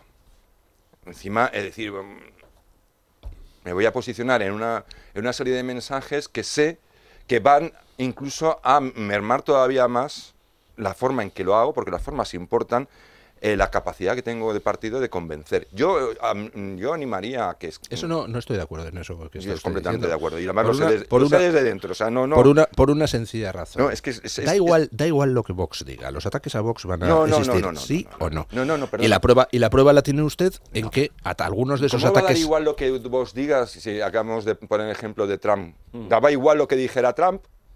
Eh, cuando tenía todos los medios en, en contra, en absoluto. no da igual. Me- mire, algunas, algunas de las cosas que se han eh, usado para atacar a Vox. Es que, un no tío, estoy- que un tío del Parlamento Balear puso que las mujeres son eh, agresivas porque no tienen pene. ¿Cómo es la historia real? La historia real es que una de Podemos pone un tuit que decía algo así como, según un estudio que acaba de aparecer, cuanto más corto tiene el pene un hombre, más agresivo es. Y entonces, este de Vox le contestaba Ah, pues irónicamente, no. y este de Vox le contestaba irónicamente, ah, pues entonces, según eso, las mujeres son muy agresivas porque no tienen pene, ¿no? Es decir, sacan ese tuit de contexto y entonces campañita Sí, contra el sí, tío sí, de ahí. pero sí- Más campañitas, más campañitas. No, pero es que- Vox va a matar a todos lo los perros que están y- en las pero- perreras. pero Se lo inventan, mentiras. da igual, lo sacan. Ya, pero, pero, Pero- es que nos es tiene que que no- dar no igual estoy eso. de acuerdo en eso, decir, es decir, estoy de acuerdo en que es así, pero estoy de acuerdo que eso no debería ser eh, óbice para que pierdas eh, un millón y pico de votos, o los que hayan sido, no sé cuántos han No, perdido. han perdido 600.000. 600.000. 600.000. Es decir, Vox tendría que estar sumando elección tras elección, de alguna manera, poco mucho, tendría que estar, porque es un partido que debe crecer. Además, debe crecer porque tiene una zona de peligro. Un partido que no alcanza suficiente implantación eh, puede desaparecer en cualquier momento. Es decir, el PP no va a desaparecer, desgraciadamente, ni el, P- ni el PSOE. Pero, pero ya sabes que además, perdón, Pero el corte, PP es- que, eh, que hay un pequeño, hay un problema que tiene la derecha en general, y que es el problema de la implantación en Cataluña y en el País Vasco. Bueno, es que Porque- eso- esa es la segunda deriva. Claro, no, no, pero es que es una idea importante porque, claro, eso eh, también lastra mucho cualquier tipo de elección, como lo hemos visto. De Pues hecho, ahí, ahí metamos, metamos una cuña de optimismo, porque precisamente Cataluña, eh, lejos de ser no, se ha un... mejorado un- los- los- han mejorado. O sea, en las elecciones municipales... Ah. Sí, yo quería decir que la, eh, parece, estamos hablando como si el resultado hubiese sido malo y en realidad la derecha sacó un resultado No, no, es espectacular. bueno, sí, sí. Es decir, vamos a poner las cosas en su sitio. Es decir, el resultado, eh, pese a las estrategias nefastas de, eh, de los estrategas de los partidos, pese a la, al, al discurso dominante, hegemónico en los medios de comunicación y demás, la derecha saca un resultado extraordinario. ¿Cuál es el problema? Que hay muchos votos que se han perdido en el camino. En, a- en algunas zonas donde se les había avisado que era mejor que fueran o fueran juntos o hicieran una estrategia en la cual eh, por ahí se le cediera más protagonismo a uno, menos a otro y demás, pero había, es decir, se han quedado muchísimos escaños en el camino, es decir, la derecha podría haber ganado eh, de calle estas elecciones, con una mayoría absolutísima. Y si no lo hicieron, no fue por falta de votos, fue por falta de entendimiento, por falta de una estrategia común, fue por falta... Pero en- en- estaban hablando de Cataluña, en Cataluña el resultado es muy bueno. Y ahí sí que no hay ni medio de comunicación, ni absolutamente nada. Ahí salen a la calle y a los 10 minutos ya tienen una horda intentando linchándoles. Es decir, tiene un mérito eh, espectacular. Por lo tanto, eh, lo que hay que preguntarse es cómo es capaz, es decir, lo, lo peor, lo, lo- lo más amargo de esta, de esta victoria es que, eh, o de esta derrota mejor dicho, es eh, que se, había votos, había votos para haberla ganado y no se ganó. Entonces, cuando tú te ves que, que has perdido los miles de votos que se han tirado en, en, en- algunas provincias de Cataluña, en unas, eh, o en algunas zonas, o, que te has quedado a, no sé, 200 y pico de votos de escaño en algunas localidades, en algunos municipios, te, te lleva las manos a la cabeza y dices, ¿cómo, cómo puede ser que la derecha no haya sido capaz de, de, de- de solventar esto? Entonces yo creo que el 28M engañó mucho, creo que se entendió que el 28M era, eh, que, el, que el 23J era, el- un, era un partido igual cuando era un partido totalmente diferente y creo que eso le- la izquierda lo supo, lo supo ver eh, con mayor claridad. Por eso adelanta las elecciones, porque sabe que inmediatamente después del 28 de mayo Eso es. entran en las negociaciones y entran las contradicciones y los y dar las notas, ¿eh? La- porque se ha dado mucho la nota. Y eso lo hace Sánchez, para poner en evidencia, es decir, eh, el bloque de derecha es un bloque primero que se odia y segundo que hay un, un fascismo ahí y que además el otro es un fascista con piel de cordero. Y han hecho una cosa Y- bien, y han hecho una cosa bien que fue, se dieron cuenta el 28M que la campaña se la comió Bildu, es decir, la, eh, la derecha, eh, por omisión o por acierto, da igual, pero puso a Bildu en la campaña. Bueno, en realidad la pusieron ellos, porque quien le revienta la campaña es el propio Bildu cuando pone asesinos estarras en sus listas. Y a partir de ahí Sánchez ya está muerto para el 28M. ¿Qué han, qué han hecho? Ahora, en lugar de Bildu, tiene que estar Vox. Y la campaña, desde el punto de vista de la izquierda, fue poner a Vox en el centro de todo el debate. Y, la de, y el PP cayó estúpidamente en ello. No, no, claro, es decir, No tenía eh, un discurso que- ar- armado frente no tenía contradicciones. Por un lado, sabes que lo necesitas para gobernar y por otro lado tienes que considerarlo casi como dice el PSOE, que es lo que han hecho. Eh, eh, a mí me hace mucha gracia, o me llama la atención más que gracia, porque gracia no me hace ninguna, es que en el PP, que están haciendo análisis de lo que ha pasado, no, no sabe- las encuestas han debido girar. Es mentira, las encuestas estaban donde estaban, yo creo que prácticamente desde el principio. Desde el principio. Y, Ha con habido- pequeñas ha habido- variaciones. Ha habido una variación y es que en la última semana eh, cayó la derecha y subió un poco el PSOE, que es lo que ha hecho esto. Pero desde el principio las encuestas serias, no la basura que usó el PP para montar su estrategia, las encuestas serias le daban al PP en torno a los 140 y a Vox a los 40. Algunas le daban Vox más hacia los 35 y al PP más hacia los 145, pero sumaban por poquito, 180 escaños, mayoría absoluta. Y si el PP hubiera planteado su estrategia partiendo de esa base real, en estos momentos Sánchez no estaría ya en el gobierno. Es que, mm, es decir, tú tienes, eh, en la derecha hay dos partidos. Eso de que intentar que la realidad no sea así, que hay que, hay que eliminarla, hay que eh, volver a escribirla, es, muy bonito y es lo más fácil. que El PP dice, eh, Vox debe desaparecer. Como si la política consistiera en que tú haces apare- aparecer y desaparecer agentes, es que eso es la política, ¿no? los agentes están por algo. Si Vox existe será por algo, es decir, tendrá unos votantes, será por algo. Si a ti no te llega y no te votan tanto como antes, será por algo.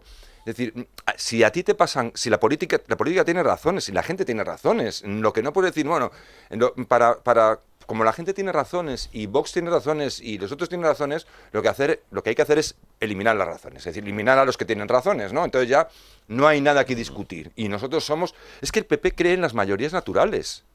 Es que, es que es un partido que se lo tiene que mirar. Bueno, es que eso, eso se basó Fraga. Eh, eh, Fraga basa cree en la y mayoría llega al poder. Como, como los griegos creían en los designios de los dioses. Es decir, cree que se puede hacer campaña porque no hay más remedio. Es decir, vótame porque no tienes otra. Es decir, pero ¿cómo puedes tú eh, eh, mm, mover a nadie? Y luego Vox tiene que entender que él es un partido, que le guste o no. Eh, espera, es un partido que le- yo creo, eh, honestamente, que es un partido que le guste o no, que tiene que abarcar un determinado espectro. Si quiere crecer, si quiere ser algo más que la izquierda unida de- de- de la derecha. Pero no es un coach al party que se llama. No, no, no, no, no, no, no, no. ¿No es un par- qué? Eh, es un- lo que se llama un partido atrapalo todo. No, Ah, no, catch no, all, no, no, no, no, no, no, no, no, O sea, no, no, pero que eso es un Perdona, poco lo no me interrumpas, un momentito, un segundito. Eh, ya termino.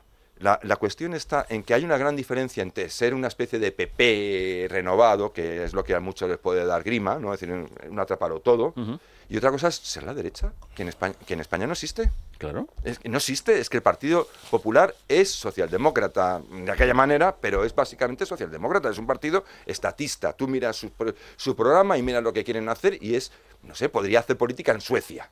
Pero seguramente ahí le darían una colleja porque encima serían malos gestores y en comparación con lo que hay serían pésimos.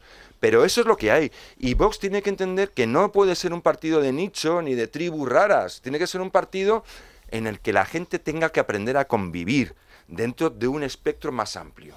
De un, de un espectro menos exquisito, menos de un espectro mm, donde, por ejemplo, alguien que desconfíe del estatismo como solución y panacea del mundo mundial no sea en Vox considerado un liberal loco que hay que echar. Es decir, tienen que entender que el Vox podría ser la derecha, porque el centro derecha en España, por un lado, está avasallado por el PP, que no le dan absolutamente nadie los, los considera votos cautivos y se dedica a colindar con la izquierda y no les da nada. De vez en cuando lo que hace es hacerles alguna puñeta muy gorda, como a los autónomos, como la cuestión de la prohibición de los vehículos, eh, de los 11 millones de vehículos eh, que ya no pueden circular, es estar en ese tipo de, de paridas y, y nada más. Y luego Vox, por otro lado, se quiere ir a un punto en el que también sigue quedando ese centro derecha sin, representación. Alguien tendrá que tomar ahí una medida, ¿no? Yo voy a tomar una medida. Pausa publicitaria y le doy la palabra a don Javier Santa Marta.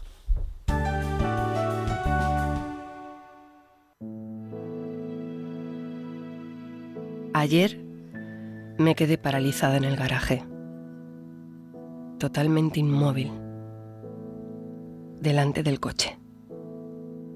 Diez minutos sin poder moverme, con las llaves en la mano incapaz de abrirlo. Cuando matas a alguien en la carretera, lo matas todos los días de tu vida. Dirección General de Tráfico, Ministerio del Interior, Gobierno de España. Anfitriones, cocineros y cocinillas, expertos en fiestas, amigos de sus amigos y enamorados de la parrilla. ¿Preparados para mejorar vuestra casa? Con el corte inglés, seguro. Llega la semana del hogar con hasta el 60% de descuento en una selección de artículos. Del 24 al 30 de julio, Semana del Hogar. El corte inglés.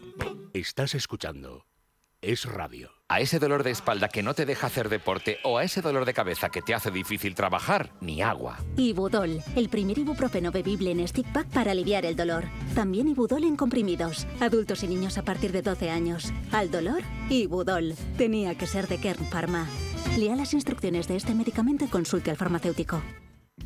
La doctora Iradier, especialista del Instituto de Microcirugía Ocular, IMO, Grupo Miranza en Madrid, utiliza el tratamiento más eficaz para la enfermedad del ojo seco con la nueva tecnología de luz pulsada óptima IPL. Con centenares de pacientes tratados y excelentes resultados, la doctora Iradier es referente en España de esta innovación oftalmológica. Doctora Iradier en IMO, Grupo Miranza. Teléfono 910-783-783. Calle Valle de Pinares Llanos 3, Mirasierra, Madrid.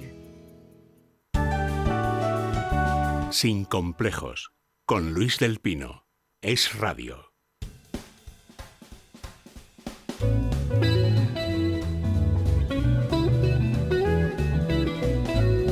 Don Javier Santamarta, que le había dejado con la palabra en la boca, y luego don Luis Valcarce, que hace ya media hora que no interviene, no le dejan No, ustedes no quiero- hablar. si está- en la terapia de grupo hay que dejar hablar. La gente se tiene que expresar. No hay que interrumpirla ni nada. Tienen que sacarlo todo. En todo caso, que sean los churros y las porras los que interrumpan en un momento dado nuestra forma de hablar. Pero eh, es verdad, o sea, mm, no había partidos de derecha. Pues, y además siempre se decía, no, bueno, es que yo no soy de derecha realmente. Ese tipo de cosa que se jugaba. Oye, pues ya hay un partido de derecha. Pues muy bien, perfecto. Que coja su espacio, que esté ahí. Pero que no le haga falta también reivindicar cosas. Tras un día de lucharla, te mereces una recompensa, una modelo, la marca de los luchadores. Así que sírvete esta dorada y refrescante lager, porque tú sabes que cuanto más grande sea la lucha, mejor sabrá la recompensa. Pusiste las horas, el esfuerzo, el trabajo duro. Tú eres un luchador y esta cerveza es para ti. Modelo, la marca de los luchadores. Todo con medida, importada por Crown Imports, Chicago, Illinois. Sé que también esto es un poco polémico y parece una chonde. Todo este show de las, de las famosas lonas, a mí parece un error, porque además es- ese tipo de, de- de- de mensajes es para los de muy acuerdo. cafeteros. De acuerdo.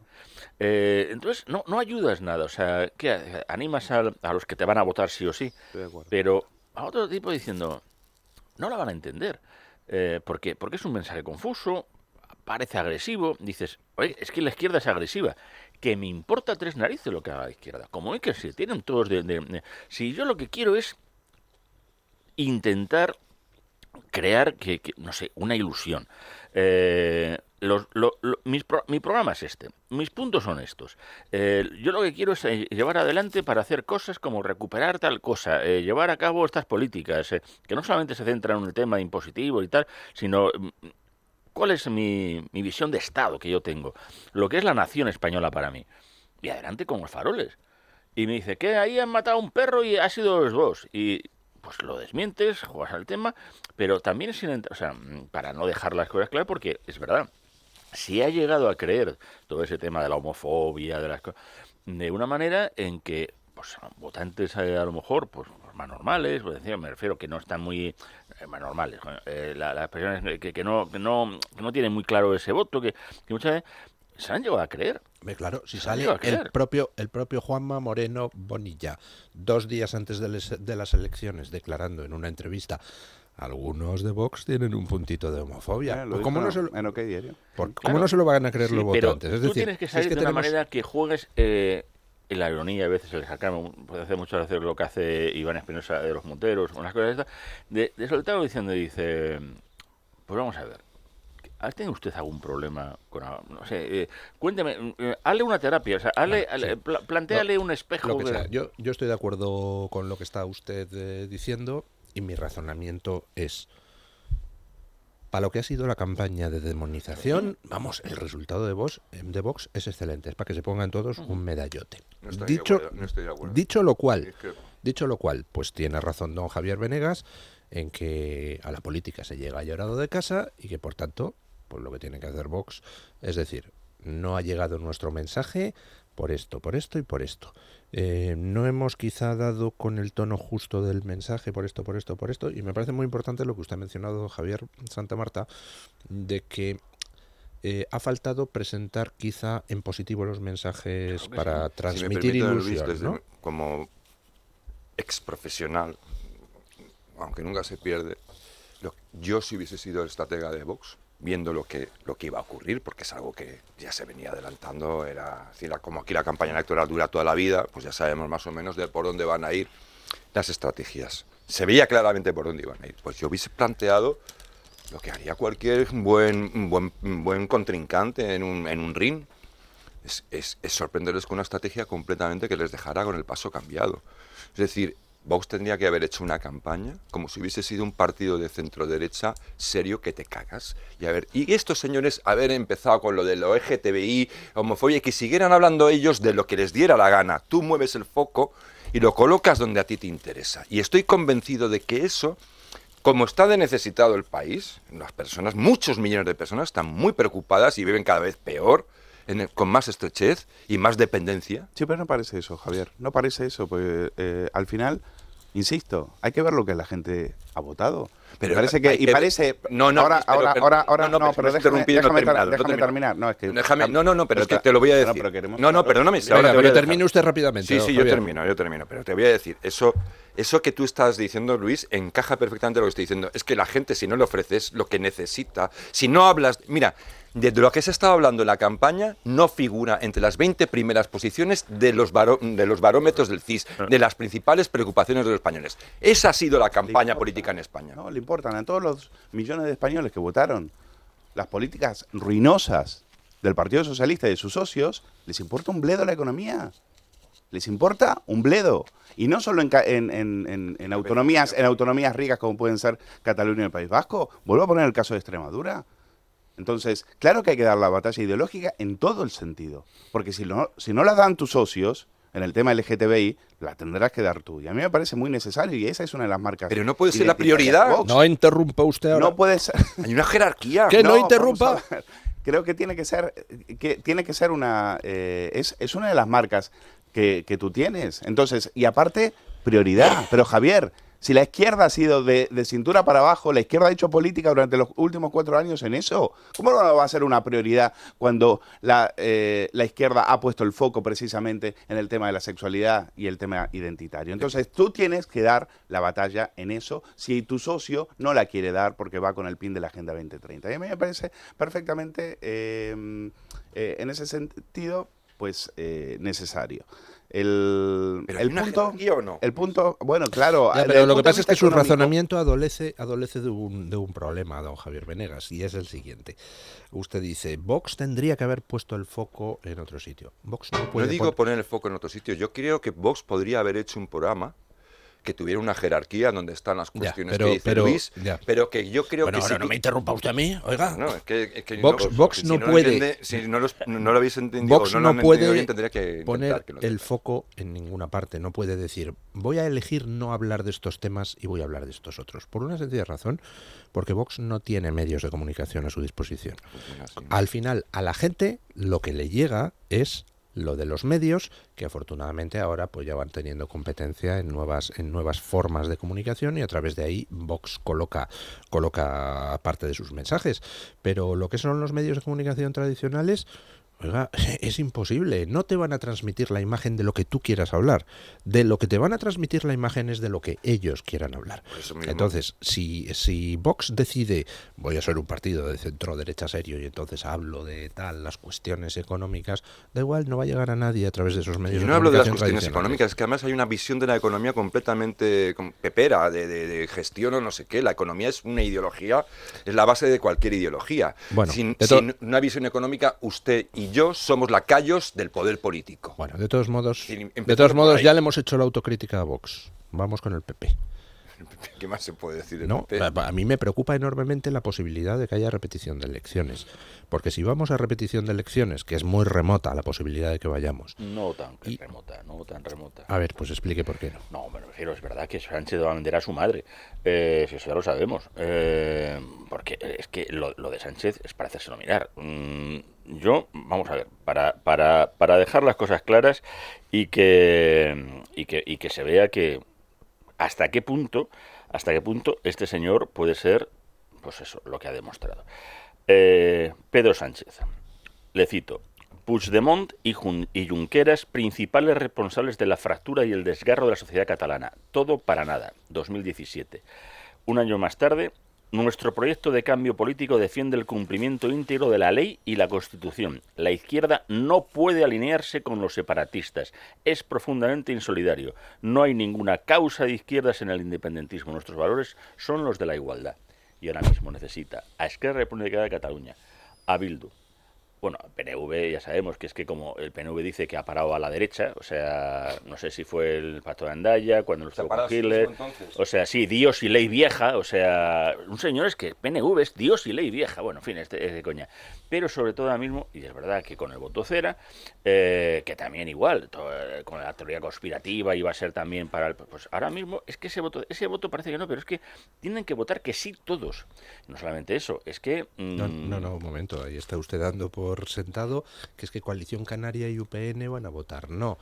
Perdone, eso es mucho suponer, ¿eh? No, sí, sí, efectivamente, sobre O sea, todo Coalición Canaria, que también yo la he Cuenta lo que ha hecho Javier Esparza en los últimos años en UP- desde UPN, Mm. obligando, forzando la salida de, de dos de sus... Y bueno, por otro lado lo agradecemos, pero forzando la salida de sus dos mejores diputados, que eran García Danero y, y Sergio Sayas, por venderse al, sanchismo en el, en el tema de la reforma laboral, ¿no?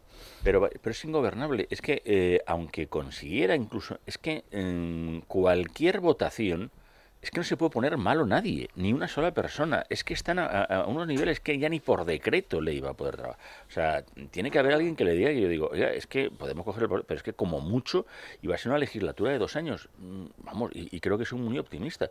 Entonces, yo no tengo tan claro que finalmente eh, nos digan, dice, oye, es que nos estamos jugando literalmente la imposibilidad de llevar a cabo nada. Y aún más, y para colmo nos tenemos que comer el marrón que nosotros mismos he creado ante la Unión Europea, que nos va a empezar a exigir qué pasa con estas cosas, qué pasa, o sea, que no va a haber los fondos que... o sea, el marrón ahora mismo económico. con Yo por la Unión. Europea tampoco lo Bueno, vería que no vaya, no es, vaya a pero- apretar demasiado de golpe porque están las cosas tan mal. Están también muy mal, o sea, es de, la- de Alemania los peores momentos dando dados de la que podemos ver. adelantados que ya también... Pero al mismo tiempo por eso dice, oiga, no le vamos a seguir dando dinero a estos señores y a hacer excepcionalidades porque tampoco estamos los demás como para tirar cohetes.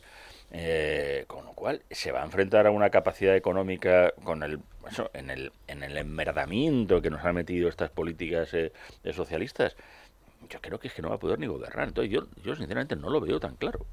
A mí es que yo creo que Sánchez es capaz de cualquier cosa y siempre hemos pensado que no podía hacer esto, no podía hacer lo otro. No, y al final, visto, o sea, al final, palabras sí, suyas, de alguna manera, ¿no? como, como, no sé, consigue, consigue.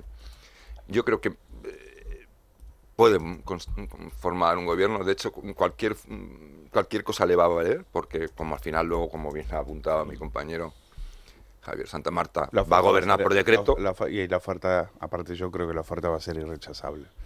O sea, le va, le va a poner una oferta aparte. Él dejó todo bien atado en el constitucional, en los eh, órganos jurídicos. Es decir, si, que si tiene lo que ha que hecho el sanchismo fue precisamente eso, el saltar las instituciones para perdurar en el tiempo, para perpetuarse. Como todo régimen autócrata y, y lo que y, y- ahora está en una situación mucho mejor que la que tenía en 2018-2019 cuando cuando gobernó con Frankenstein, por lo tanto Está eh, peor el, el nacionalismo. o sea, Entonces, hemos pasado eh, de 42 a 28.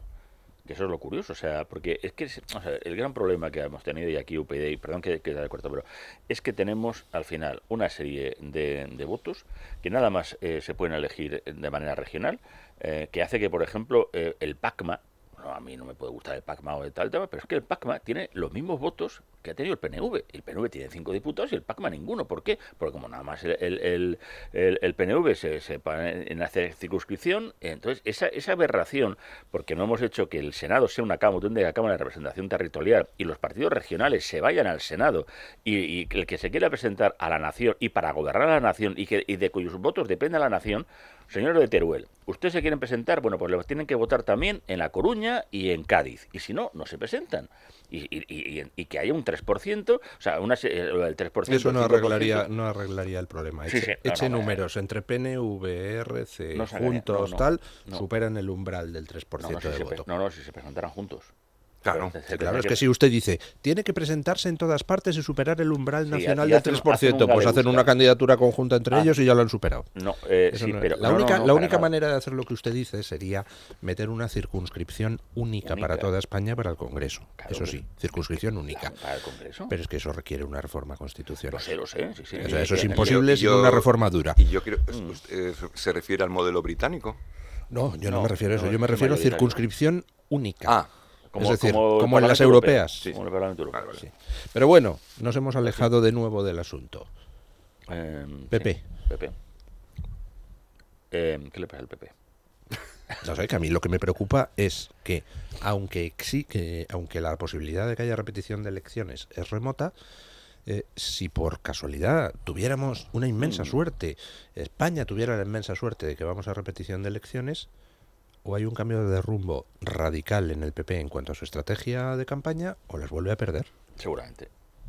Bueno, pues, pues, Pues lo me- dudo. Yo, eh, viendo las imágenes eh, cada, que hemos podido ver en, en los últimos, desde, desde el balcón de Génova hasta ahora, soy bastante pesimista en relación a, en relación a eso, porque los ataques, eh, no solo el, el, el PP no ha hecho autocrítica, Vox tampoco, pero el PP tam- no ha hecho autocrítica y la, la culpa de todo la tiene, la tiene el partido con el cual pensaba, pensaba gobernar. Cualquiera que pasara por allí fuera. Yo recuerdo eh, días antes eh, que el PP, te- eh, de- desde el PP te decían, no, a, a nosotros lo que nos preocupa es que baje Vox.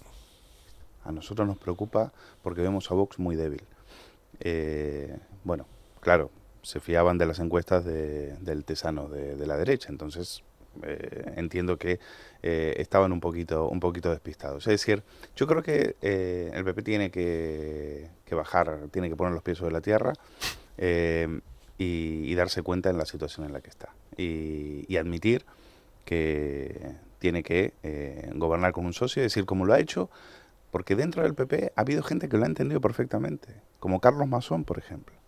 Porque así como Juanma Moreno dijo en esa entrevista en OK Diario que había, "Ah, es que hay algunos que tienen un puntito homófobo y demás, dándole, por supuesto, también, haciendo un guardiola, ¿no? Dándole a la, a la izquierda. eh, hubo un Carlos Mazón que también en una entrevista en OK Diario dijo, Santi Abascal para mí es un referente. Cuando yo estaba en las juventudes del PP, Santi Abascal para nosotros era un referente. Tal es así que ese pacto se cierra en pocas horas después de unas de, de conversaciones eh, previas, se, se cierra en pocas horas, que es lo que tendría que haber pasado en otras comunidades. O sea, lo que está pasando ahora en Murcia es indignante. Explica mucho, explica mucho de por qué estamos como estamos, de por qué se ha fracasado el 23J. Porque es, in- es increíble que en una comunidad donde mayoritariamente la derecha raza no se pongan de acuerdo para gobernar. Si me permites, Luis. Entonces es un insulto, es un insulto a sus votantes, es un auténtico insulto. Así que se, que se dejen de insultar, que se dejen de atacar. Eh, me parece bien traído lo de las lonas, también es un error. Esas lonas son, son eh, infumables. Y eso el votante lo castiga. Así le ha ido a Mad- en Madrid a Vox. Pues entonces que aprendan y que se dejen de poner lonas y las lonas que pongan, que las lonas sean para atacar a la izquierda y para eh, acabar con todos los males que nos han traído durante estos Les, últimos cuatro les años. recuerdo a ustedes... Eso de poner en la misma línea a Junqueras, a- como habían hecho a Ayuso y a, y a no sé quién, ponerlas en el mismo, en, en- en el mismo cuadro, eso Oiga, oiga, le es una recuerdo, tontería le supina. recuerdo a usted que esa lona es de la campaña anterior, ¿eh? Es de la de las municipales y autonómicas donde a PP y a Vox le ha ido estupendamente. O sea que a- no a sería Vox tan mala Madrid la no. No, perdone. A Vox no. eh, En Madrid no le eh, le, le corrijo. A Vox en Madrid no le fue tan bien. ¿eh? Bueno, Perdieron. Pero, pero, pero lo No. que haya perdido Vox ahí ha ido al PP. Pero es decir, me el gustaría resultado ha sido del bueno. PP, del Partido Popular, algo que, que quizá deberíamos empezar a tener en cuenta y yo creo que muchos de sus votantes, incluso de sus militantes y de sus cuadros lo saben, que el PP no es el de 2008 ni el de 2004. Es decir, es, es, es- cuando hablan de la derechita cobarde y todo este tipo de coletillas que a mí es que me, me aburren bastante. que tampoco Porque son, quedan muy en la superficie de las cosas y quedan muy bien y resumen Sí, todo no, de no, forma no. cómoda, pero no dicen nada. No- el PP es- es, nada, un partido que es hijo de su tiempo. Es decir, el PP de ahora no es el mismo de antes. Los Juanma Moreno y los que y las eh, Guardiola y hay mucha gente así dentro del Partido Popular y algunos que los vemos en los platos de televisión, son personas que no es que sean derechita cobarde, es que son lo que son ya. Son los hijos de su tiempo. El Partido Popular es un partido que ha ido cambiando y ha ido incorporando a personas y tendencias que no tienen nada que ver con la derecha. Es que el Partido Popular ¿Sabe es- quién lo expresó muy bien? González Pons en un debate en la televisión valenciana en esta campaña. Dice, oiga, es que el Partido Popular votamos en Europa el 80% de las veces con el Partido Socialista y con los verdes. Dices, pues sí, efectivamente, eso Claro, es el que Partido esa es la Popular cuestión. Es decir, entonces, es algo que decir, cuando, cuando criticamos al Partido Se le- Popular o se le analiza, ¿qué, qué, autocrítica puede hacer? Pues la autocrítica que puede hacer el PP es evidente que no puede seguir con el voto útil, porque eso no es hacer política, es la antipolítica, y segundo, tendrá que tendrá que hacer un programa eh, que, que de verdad, mm, no sé, motive un poco a los votantes, ¿no? Es decir, decir algo, significarse en algo que de verdad motive a los votantes más allá de vamos a morir todos si no me votas, ¿vale? Pero el PP es el hijo de su tiempo. Por eso digo que hay un espacio en España, que igual no es suficiente para gobernar, igual tienes que buscar otras, añadir algunas cositas, pero hay un espacio completamente desértico, que es el centro derecha. El centro derecha en España no tiene representación prácticamente política. No la tiene, lo tiene igual por el lado más de la derecha ahora mismo, en el sentido de las batallitas culturales de Vox.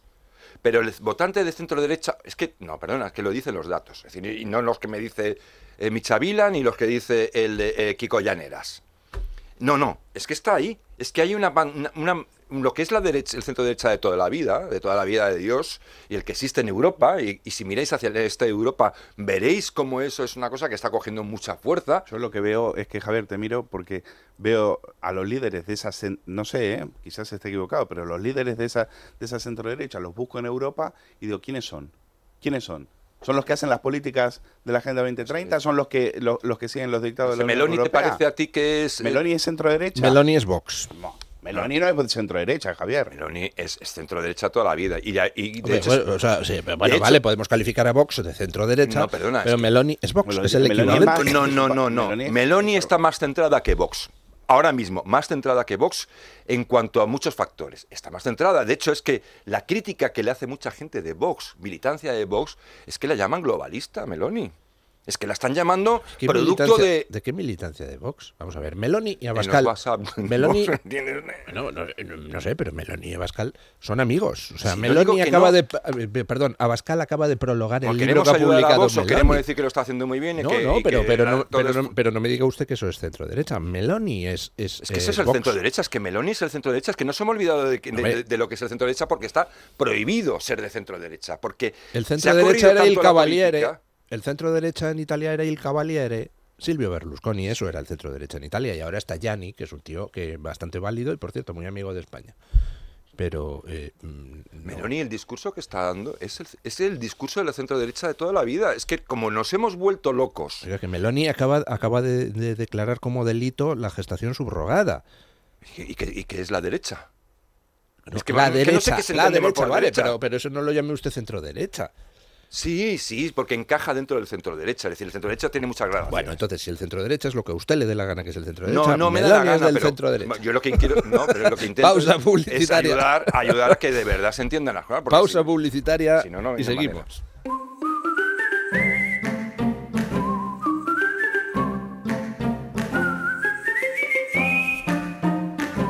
¿Ha renunciado a beber el agua del grifo porque tiene mucha cal y no sabe bien? ¿Está harto de frotar con limón y vinagre las manchas de cal en cocina o baños? ¿Qué beneficios tiene colocar un masical? Antonio Ruiz, buenos días. Hola, muy buenos días. Eh, pues mira, por ejemplo, mejorar la calidad del agua, obtener una ducha, una ducha mucho más relajante, eliminando la sequedad y el picor que mucha gente nota en su piel y cabello después del baño. También menos averías y un mejor funcionamiento de toda la maquinaria por la que circula el agua, lavadoras, calderas, lavavajillas, cualquiera como digo, incluso agua mucho más sana para las plantas y cultivos, protegiendo al mismo tiempo las tuberías de regadío. Son algunas de las ventajas de tener Masical. ¿Dónde se puede colocar, Antonio? Pues se puede colocar en viviendas, en comunidades de propietarios, en bares, restaurantes, piscinas, en granjas de todo tipo, también en la agricultura para proteger las tuberías de regadío y que no se obstruyan los, los goteros o los aspersores. Tenemos diferentes modelos dependiendo de la dureza del agua de, cada zona. Masical Hogar para aguas de durezas eh, medias y, y duras y Masical Premium que es nuestro modelo superior para aguas muy duras. Fácil instalación, duración de por vida y un año para probarlo. Pero, ¿cuál es su precio? Pues es muy económico porque no tenemos intermediarios y por eso podemos hacer unos precios, la verdad es que inigualables, ¿no? Masical vale 99 euros un Masical, pero tenemos una promoción de 2 por 1, con lo cual te llevas un segundo Masical de regalo, dos al precio de uno, gasto de envío gratis y lo tienes que pedir en este momento llamándonos al 968 310066 o bien en nuestra página web www.masical.es. Ya lo saben, 968 31 0066, 968 31 0066 o emasical.es.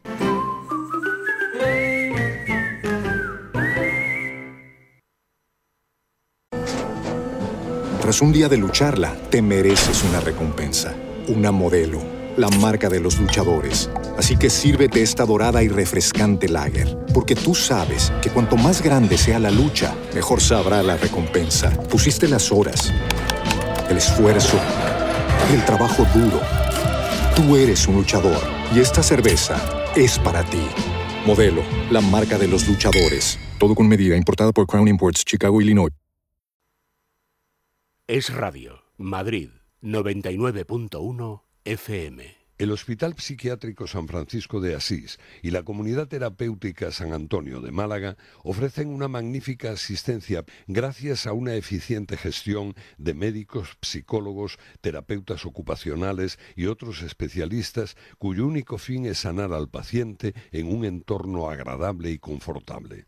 Hospital San Francisco de Asís y Comunidad Terapéutica San Antonio, barriada residencial de El Palo, en Málaga, próxima al mar. Infórmese en el 952 2014 64, 952 2014 64 o en www.hospitalsanfrancisco.com.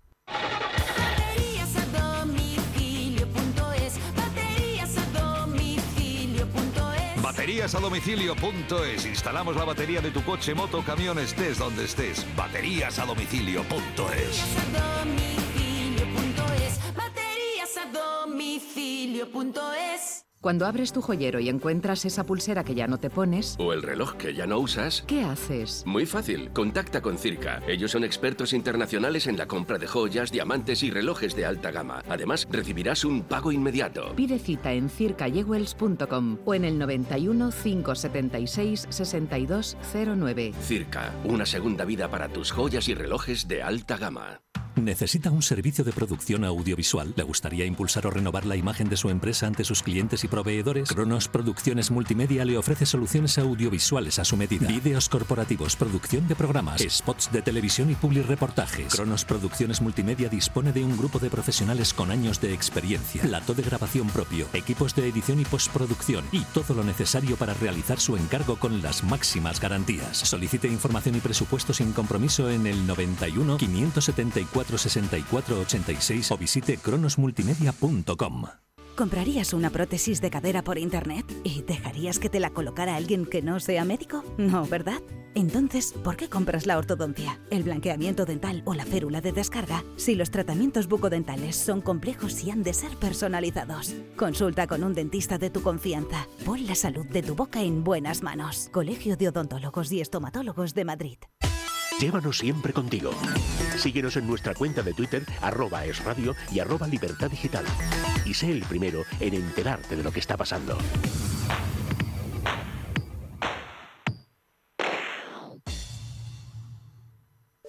Es el momento del cambio. Da el paso que no te atreviste a dar.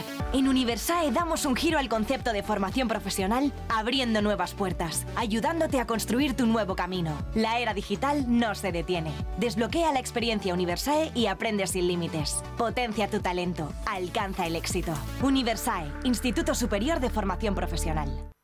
¿Quiere ganar clientes potenciales? ¿Fidelizar a los que ya tenga? ¿Motivar sus equipos de ventas y hacerles sentir especiales y únicos? Sin duda, un buen reloj puede ser el regalo o premio ideal para ayudar a conseguir sus objetivos empresariales. Desde Colomer Sons llevamos años haciendo relojes de alta calidad con 10 años de garantía para algunas de las mejores empresas de nuestro país. Entre en colomeransons.com y póngase en contacto con nosotros. Estaremos encantados de atenderle. ¿Quieres un taxi con precio cerrado? Ahora es posible. Muévete con profesionales. Radioteléfono taxi al 91 547 8200 o descarga Pide Taxi. Es Radio, Madrid, 99.1 FM.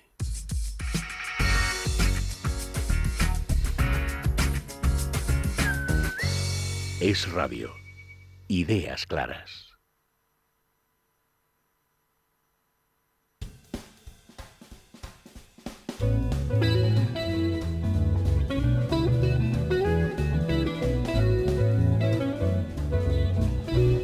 Bueno, yo había empezado esta tertulia con, con- un unicornio rosa en el cerebro, que era pensar que mis tertulianos me ayudarían a tranquilizarme de cara a una eventual repetición electoral. Mi pregunta es, de cara a la eventual repetición electoral, ¿el PP será capaz, pues no de hacer caso a mm, ningún opinador ni a ningún encuestador, sino simplemente de hacer caso a la izquierda, fijarse en cómo trata Pedro Sánchez a Yolanda Díaz y hacer lo mismo Feijo con Abascal?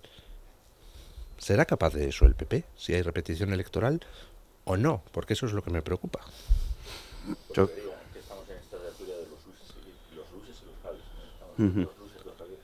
Eh, intentando confrontar un poco lo, hombre, la, la frustración que ha sido una victoria de la derecha, pero una imposibilidad para gobernar. ¿Qué es lo que hay que buscar? Para gobernar, por tanto, van a tener que ponerse de acuerdo PP y Vox, porque no va a haber mayorías absolutas. Entonces, esto es lo, lo primero que hay que entender. Diciendo, yo tengo que gobernar, porque claro, esto venía también un poco por lo que había pasado en Andalucía. La campaña andaluza de Vox fue un desastre, y ahí vemos también o por dónde ha salido, quién ha salido y de qué manera ha acabado eso con los 400 votos de Granada. Y, o sea, pero hizo un daño en la imagen y el pensar que de pronto que, que- que esto era un proyecto en, en descomposición y que el PP podía conseguir eh, mm, algo que era imposible, que era también mayorías absolutas a nivel nacional, porque también lo de Ayuso es diferente, porque la, personalidad de Ayuso eh, la podríamos estudiar aparte como a lo mejor un posible recambio de, de Feijóo. Pero claro, eh, nos ha dado la, realidad las actuales eh, elecciones generales en las cuales pues ha visto que no, que hay una mayoría social de derechas pero que por una serie de errores que han cometido tanto PP como Vox, Vox ha tenido unos hándicaps de los medios de comunicación, de lo que sé, eh, estar enfrentándose y además incluso ver esas eh, situaciones que han habido en Extremadura, en Murcia, como diciendo, "Joder, vaya pandemonio, qué tremendidad, esto, esto es un desastre, eh, 600.000 votos por un lado, no olvidemos que sin embargo, sorprendentemente el PP ha subido de una manera eh, bestial, pero el PP tiene que ver que con esa línea de confrontación directa contra Vox, efectivamente, en unas nuevas eh, elecciones como que se convoquen, no puede ir. Tiene que ir a ilusionar y Vox a hacer lo mismo. Y en un momento dado saber que van a tener que hacer un tándem, a lo mejor, oiga, plantea una línea, oiga, yo soy de derecha, muy bien. ¿Y yo qué soy? Pues mire usted, yo soy un pues una lo que quiera ser un partido liberal conservador progresista eh, con, pues eh, y dos huevos duros pues cojonudo pero la gente que vaya a votar tampoco eh, oye la gente que ha votado al PP ha oído las declaraciones diciendo pues yo prefiero a lo mejor un bloque con el PSOE y todo el tema bueno pues usted sabe lo que hace con su voto tampoco ha engañado pero que dejen las cosas claras y sobre todo eh, que, que no se dediquen a hacer lo mismo que han hecho ahora. Eh, al margen de lo de las encuestas, y las encuestas en España siempre han sido mentirosas. De hecho, aquí es uno de los países que se tuvieron dejar de hacer las israelitas, que es la que se hacían, como se dice, a pie de urna. Cuando la gente salía, porque la gente tenemos mala leche, porque también tenemos una forma de ser los españoles, que es que salías de, la, del colegio electoral y le preguntaba al encuestador, ¿usted a quién ha votado? Yo a Fuerza Nueva. Y le veías a un tío con los... O a usted, porque decía, bueno, no salían, es que era, era, era aberrante. Entonces, bueno, pues olvidémonos también de las encuestas, que cada cual haga con su dinero y pague a quien quiera. Pero centrémonos en lo que es la encuesta real, que son las elecciones. Bueno, yo creo que el, eh, eh, visto lo visto, yo, yo no, no- el horizonte de repetición electoral no lo, eh, no lo vislumbro. Si lo hubiera, creo que sería en estas condiciones, viendo cómo, eh, viendo cómo ha sido el, el postpartido y cómo, cómo han sido los ataques que se han dedicado unos, unos y otros, esto no pueden ir juntos ni heredar. es decir, Sería te peor, yo creo, que, Te igual, das cuenta ¿eh? que esto ya, bueno, si, si, si les ha salido, si, si ya les ha ido mal eh, en el 23J, imagínate, eh, a no ser que haya un- una especie de, de- de revelación mística y estos se, se junten. Es decir, fíjate que a estas alturas uno se pregunta y dice, ¿cómo puede ser que todavía no tengamos una foto de, de Feijóo y Abascal? Es decir, tanto miedo hay en la derecha a que, a que haya una foto porque porque no han sido capaces de construir. Yo creo que esta es la conclusión, una de las que se puede sacar de esta terapia de grupo. eh, no han sido capaces de construir una alternativa. Han, han un momento, noticia de última hora, veo en tendencias de Twitter Luis del Pino. Voy a ver qué dice, sigue usted hablando. A ver, a ver qué ha dicho. No, no, pero cuéntenos, ¿eh? manténganos, manténganos al tanto. Entonces, eh, francamente, soy en ese sentido soy bastante pesimista porque no tienen eh, o no parece ver, eh, la, no, hay, no está la intención eh, de construir una alternativa. Están, están claro. Y tampoco tengo claro contra qué, eh, en el caso, sobre todo en, en el caso del Partido Popular, lo, lo he dicho, creo que esa contradicción permanente de eh, querer eh, ir por ahí, deroga- eh, derogando el sanchismo y por otro lado queriendo pactar con él, es decir, así no puedes ir a, ningún lado. Y creo que tienes que poner de acuerdo también a tus líderes, porque no puede- el discurso de Ayuso no puede ser exactamente el, el, el el- opuesto a Juanma Moreno. Entonces, ¿cuántos pepes hay? Habrá que poner una línea en común. Y, el, y, el, y, y- y la patochada, el, la, la farsa eh, de los pactos en, en distintas comunidades, ¿eso quién lo explica? Eso es un insulto a los votantes. O sea, que no, que no se puedan poner de acuerdo por una serie de, por lo que sea, por sillones, por cargos o por lo que sea, es vergonzoso. Si realmente vamos a repeticiones en Murcia, realmente apaga y vamos. Nos merecemos a Sánchez. Nos merecemos a Sánchez, sin duda. A Sánchez y, a, Es que además, y a sus, y a Luis, sus pero socios. Se pueden no poner de acuerdo. Igual no puedes llegar a un acuerdo por lo que sea, pero no des la nota. Es decir, no hemos podido llegar a un acuerdo, lo hemos intentado, ya no es una buena, no es una buena comunicación, no es una buena noticia, que seguramente tenga un coste político, pero si encima eh, comunicas que no has llegado a un acuerdo ech- eh, echándole, ech- tirándos de los pelos mutuamente, pues la verdad es que la imagen es terrible, que es lo que pasó en Extremadura, también con esta chica, con Guardiola, con esta señora, perdón, eh, eh, con Guardiola, pues de repente pues eh, sales y haces un discurso, una rueda de prensa que es estupefaciente, ¿no? abrazándote a la alerta antifascista y a todos los dogmas progresistas, ni muy progresistas, dogmas bar- de baratillo que es de la izquierda loca. Y esto es así, y eso se castiga, eso se castiga. ¿Por qué? Pero sobre todo porque las personas entramos en una especie de como de hastío, ¿no? De, tedio, ¿no? Empiezan a molestarnos. Hay personas que han tenido verdaderos problemas para ir a votar antes de. O sea, durante, en estas elecciones. Personas que yo conozco personalmente a nivel y que confío en su honradez y que son buena gente, comprometida, responsable y ha dicho, tengo un verdadero problema para ir a votar Eh, me cuesta ir a votar, no sé qué voy a hacer hasta el último minuto. ¿eh? Y de verdad que yo pensaba que, que- que- que tenían razón. Y, y a mí me encanta participar y, y, joder, llevamos muchos años. Yo además estoy un poco desesperado porque yo ya estoy en una edad, como dice, una edad peligrosa. Y me estoy echando la cuenta de que, de que cuando intente mm, quitarme de encima esta roña, voy a estar casi al borde de la jubilación. Es que se me ha ido la media Pues vida. se está con- usted hecho un chavalote. se nos ha ido, se nos está yendo la vida con una serie de gobiernos y de partidos que realmente nos están robando la, la vida. o sea. Bueno, don Javier, don Javier Venegas es el que más está aprovechando esta sesión de terapia de grupo. A ver, don Javier Santa Marta, por favor, expláyese que si no se va a ir usted con, con- con la misma cara de Harpo Marx con Es la que, entró. Sí, es que además, como nos están diciendo que somos un, un grupo de peperos que nos hemos unido aquí y que no estamos criticando nada al PP, hay, hay gente que debe estar escuchando nada más con una sola oreja. Eh, pero bueno, eh, volvamos al tema. Aquí o ilusionamos al electorado, o se ilusiona al electorado, o dejamos de estar diciendo Vox o homófobo, derechita cobarde, y, y, anda- y seguir andando entre tirios y troyanos, o al final quien va a gobernar, va a ser eh, algo que, ojo, ayer se está empezando a hablar de grupo plurinacional.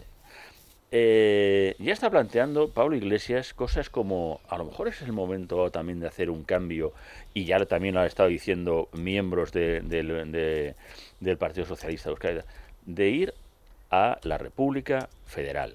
Otra vez, con el viejo sueño, eh, la República. El momento de asaltar verdaderamente los aspectos políticos que van a hacer que a España no la conozca, ni la madre que lo parió, que diría don Alfonso Guerra. Eh, o nos estamos jugando... España federal, pero con los mismos, la misma presión tributaria en todos los lados para Eh, que no, no, claro, no, es que la- la- federalismo el- de aquella el- manera. es- es- sí, es el federalismo poliomelítico, o sea, que una pierna más grande, eso, eso sabré yo, o sea, y otra más pequeña, claro, o sea, estoy diciendo, oiga, esto no es un Estado federal ni confederal, esto es una castaña y se debería demostrando que eso no funciona desde 1873, como pude eh, además exponerlo en mi magnífico libro, eso no estaba en mi libro de Historia de la Primera República. Perdón, eh, pero no he venido aquí a hablar de mi libro, sino a hablar de que nos estamos jugando mucho más que Sánchez esté en el poder, de verdad. Nos estamos jugando la realidad de lo que es la nación española, de lo que es el Estado de Derecho, de lo que es eh, la España que conocemos y de dar el salto a muy bien. Felpudo sexto, no sé cuánto, muy divertido, jaja. Queremos entonces una república, queremos una república federal y queremos una república federal en donde la izquierda se va a lanzar a saco a, a- a hacer bandera de eso. Eso es lo que nos estamos jugando, con lo cual, PP, Vox, o sea, ha- hay que hacer una campaña que ilusione, hay que hacer algo en el cual no estemos enfrentándonos eh, para ver lo que verdaderamente puede, va a ser el futuro de España. No sé cuánto. Yo creo que pero- España pero- seguirá adelante. a- No, España- viendo, viendo el, el- España muchas no, el índice de carga, a ver, a- apurando el índice de carga, a ver cuántos funcionarios, empleados públicos se pueden soportar, eh, cuántos, eh, qué sistema de pensiones podemos soportar cuando no tengamos a prácticamente nadie trabajando con unos ingresos medianamente decentes. Es decir, eh, vamos hacia unas- un país que prácticamente es un poco un reflejo de, no, no sé de, si de Argentina, o de esa Unión Soviética eh, ya postrera en la que todo el mundo trabajaba para el Estado, el Estado hacía como que les pagaba y, lo- y todo el mundo hacía como que trabajaba. Es decir, un país eh, sin ningún tipo de horizonte. Y eso es terri- terrible. Y la gente joven, yo lo empiezo a captar, la gente joven empieza a perder todo eh, interés, precisamente por eso que estamos comentando este tema, está perdiendo todo interés por lo que ocurre en este país. Diciendo, eh, el que, sa- el que eh, salves el que pueda, es ya como diciendo... mm, me Don Luis. Valcarce. No, no, eh, no sé, hay, hay varias, varias cuestiones que, que quedan ahí en relación a, a- al desinterés, a la, a la falta de, de empatía con, con la gente. Eso es, eso, eso es, eso es evidente, esa, esa desconexión que hay eh, lleva muchos años. Eh, yo no tengo eh, mayor esperanza en, en los jóvenes, pero nunca la, he- la- la he tenido. Eh, creo que, eh, que cada uno haga lo que... Lo que, Eso, lo que eso es que nos vamos haciendo mayores. eso, ¿no? claro. que cada uno haga lo que... No, es que yo también fui joven y también fui un gilipollas, con lo cual eh, creo que... creo que... Estamos aquí, creo que... ya gorda, Cuando sí. fui joven fue quiero decirte... pero no gilipollas. Quiero decirte que al final que cada uno que cada uno haga lo, a lo- yo le con- ahora con 50 podría eh, dar algún que otro consejo, alguna otra experiencia de vida, pero poco poco más. Francamente viendo la viendo lo que veo en la- en- por parte de, de los jóvenes, sobre todo los que los que van ahí a las concentraciones de, de la izquierda, el, el panorama es es, es Yo me refiero a no, no a los de la izquierda, me refiero a los que no son de izquierda, no son de nada en realmente, pero no son de izquierda. Eh, la izquierda la miran con mucha prevención. Pero es un momento que han eh, el otro día estaba en un grupo de, de una clase de jóvenes de gente más o menos, de chavales, bien, chicos majos, no eran tampoco, no eran tampoco ni pijos ni nada, ¿eh? eran chavales normales y corrientes, pero con buen este académico.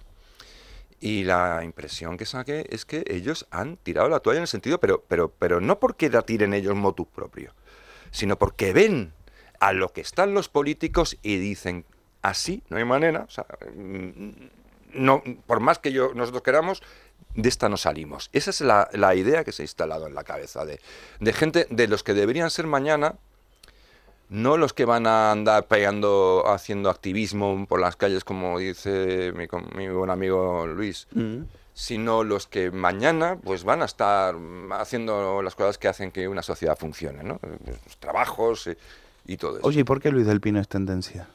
Eso me gustaría a mí saber. Eso es- Ahora, ¿qué- ¿no qué- conseguido qué- qué- qué averiguarlo? he dicho? No, he entrado y hay algunos diciendo que soy un eh, cretino inmenso, otros diciendo que me adoran, y entre unos y otros tendencias. Es que esa es la división de opiniones conduce a que las sociedades progresen.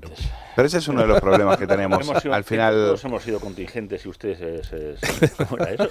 Eh. Eso, gracias. Al final también habrá que, eh, de, de- de- de cara, de cara a lo que viene, eh, habrá que ver también el poder de el poder de, el poder de las plataformas, el poder de ciertos medios de comunicación. Por eso yo destaco y me quiero quedar con algo positivo y es que la derecha saca un resultado extraordinario teniendo en cuenta que tienen eh, que tienen eh, no solo no solo los medios tradicionales que cada vez van perdiendo más fuerza incluso eh, corrijo a un a, una, a un oyente de este programa que dice en Twitter no es que Trump tuvo a la Fox eh, a su favor no no ni la Fox ni la Fox principio la ni Fox la no, Fox fue las relaciones eran muy malas y, y, y, la- y- y la Dejémoslo- prueba de eso fue que los periodistas que defendían a Trump en la Fox fueron eh, Masacrados. inmediatamente laminados y masacrados, como es el caso de Tucker Carlson. Entonces, eh, por eso digo que, eh, que tiene mucho mérito, porque hay un montón de gente, un montón de españoles que no se creen la, la basofia ni de las redes ni de los medios de comunicación. Y eso eso es bastante... Y, ni, ni tampoco... eh, y ya Y empiezan si a, a desconectar de la apunte, Y los medios afines, si se pero dedicaran habrá que ver, a atacar habrá otro que ver. a Vox, Eh, se ha perdido por una falta de estrategia política, se ha perdido por una falta de, de no haber sabido eh, aprovechar esos votos. Miles y miles de votos han sido, eh, se han tirado a la basura y, y la derecha se ha quedado, no por falta de apoyos, se ha quedado fuera por falta de estrategia. Y, y- y esa es la única, la única lección que, que les queda y espero, espero, dudo, dudo viendo el panorama que, que la hayan, a- que la hayan aprendido pero a mí realmente me interesa más. Se llame PP, se llame Vox, se llame lo que... Yo lo que no quiero es al sanchismo en el poder. Y lo que quiero es una alternativa. Quiero eh, pagar menos impuestos. Quiero que los jóvenes puedan acceder a, empleos y que tenga y que no se vayan y que no se tengan y, y que cuyo sueño sea sé que hay muchos que quieren ser funcionarios pero hay muchos que quieren hacer las cosas bien y su sueño lo encuentran en otros países que, que se van fuera entonces eh, que este sea un país de posibilidades de oportunidades eh, que lo siga siendo y, y me temo que en ese sentido sí que hay una especie de una especie de pequeño atisbo no tampoco exageremos pero pequeño atisbo de, de argenti- argentinización ¿no? Eh, y, y eso es muy preocupante un peligro un peligro cierto, ¿eh? absolutamente donde la mitad del bueno un país devastado un país ruinoso un país eh, en, en la más absoluta miseria donde media media media parte de la población y no es una exageración, es un dato estadístico, vive de la vive de la caridad Es que si estatal, me- ¿no? Luis, y- y tú que lo conoces bien, si me apuras, a nivel nacional es más complicado, pero si tú lo miras por autonomías, hay autonomías en que en España están ya súper argentinizadas. Es decir, son autonomías Mm. en las que eh, hay un, un funcionario y medio cada tres ciudadanos. Extremadura me parece que era una de ellas. Extremadura, lo de Extremadura es atroz. Pero Asturias, ¿qué me dices de Asturias? Asturias es tremendo lo de Asturias.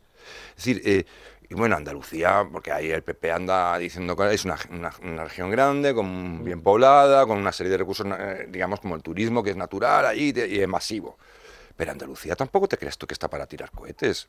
Es decir, hay por regiones, España está, en algunos sitios está peor que Argentina. Vamos Es a decir, ver, hay, hay- creo- hay una carga, que hay una hay- carga fortísima. Yo creo que, eh, que hay, eh, eh, eh, evidentemente hay, hay, sobre todo las, las, las que están gobernadas por la izquierda, pero algunas también de la derecha, eh, el, el único hori- horizonte que les, que les presentan a, a los jóvenes es irse. Es decir, por supuesto. O sea, yo eh, en- en el periódico lo vemos.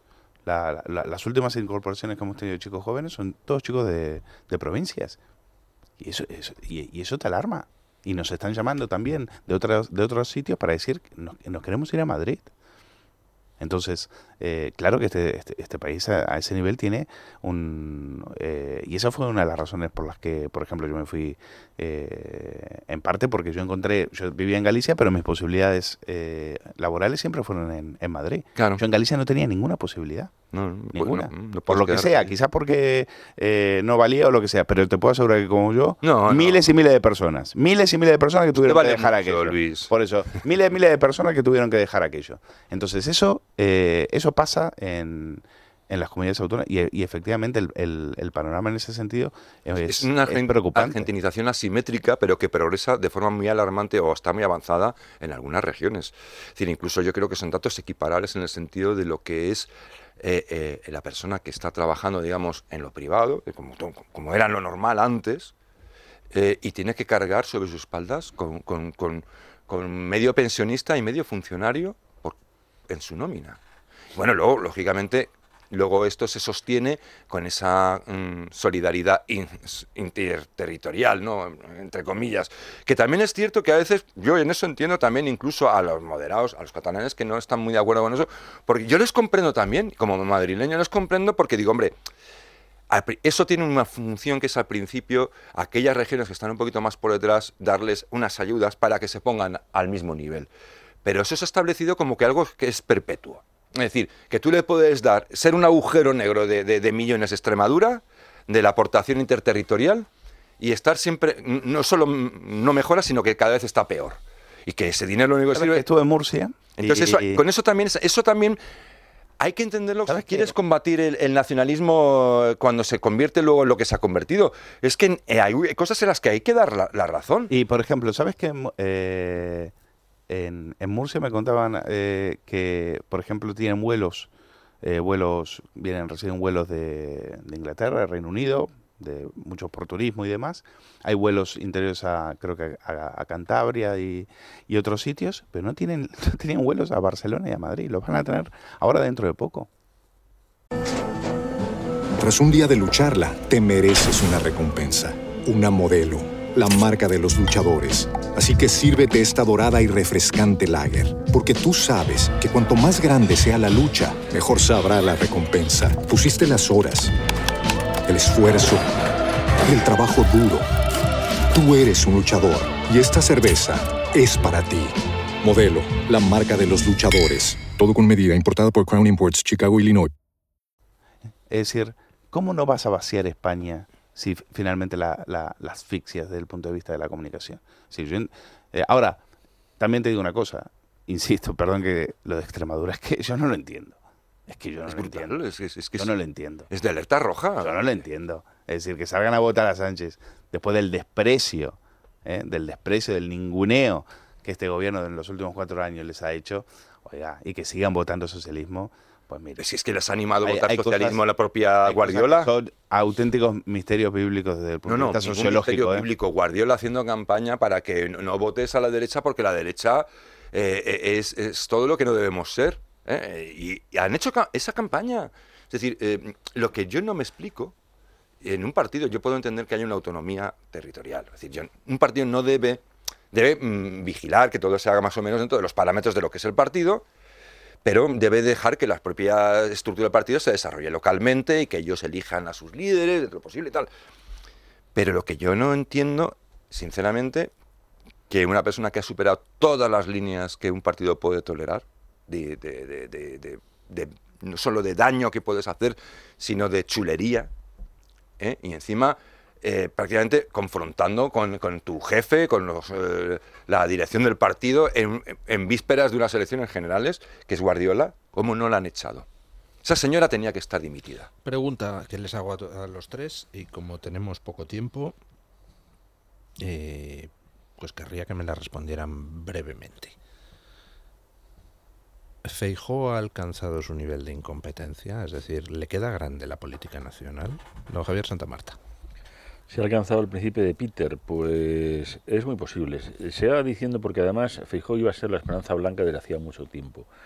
Y porque, claro, una cosa es conseguir mayorías absolutas eh, en Galicia, en, en en un lugar donde además se laminó también, eh, en una zona también de, un nacionalismo, como podía pasar en Cataluña, en el País Vasco, pero que Fraga hizo una cosa, que fue laminar al nacionalismo de derechas siendo él el propio nacionalista. Porque es a lo que jugó el PP y, la jugada, pese a todo, le ha salido bien. Otra cosa es que efectivamente sean nefastas las políticas también lingüísticas que se dan en Galicia.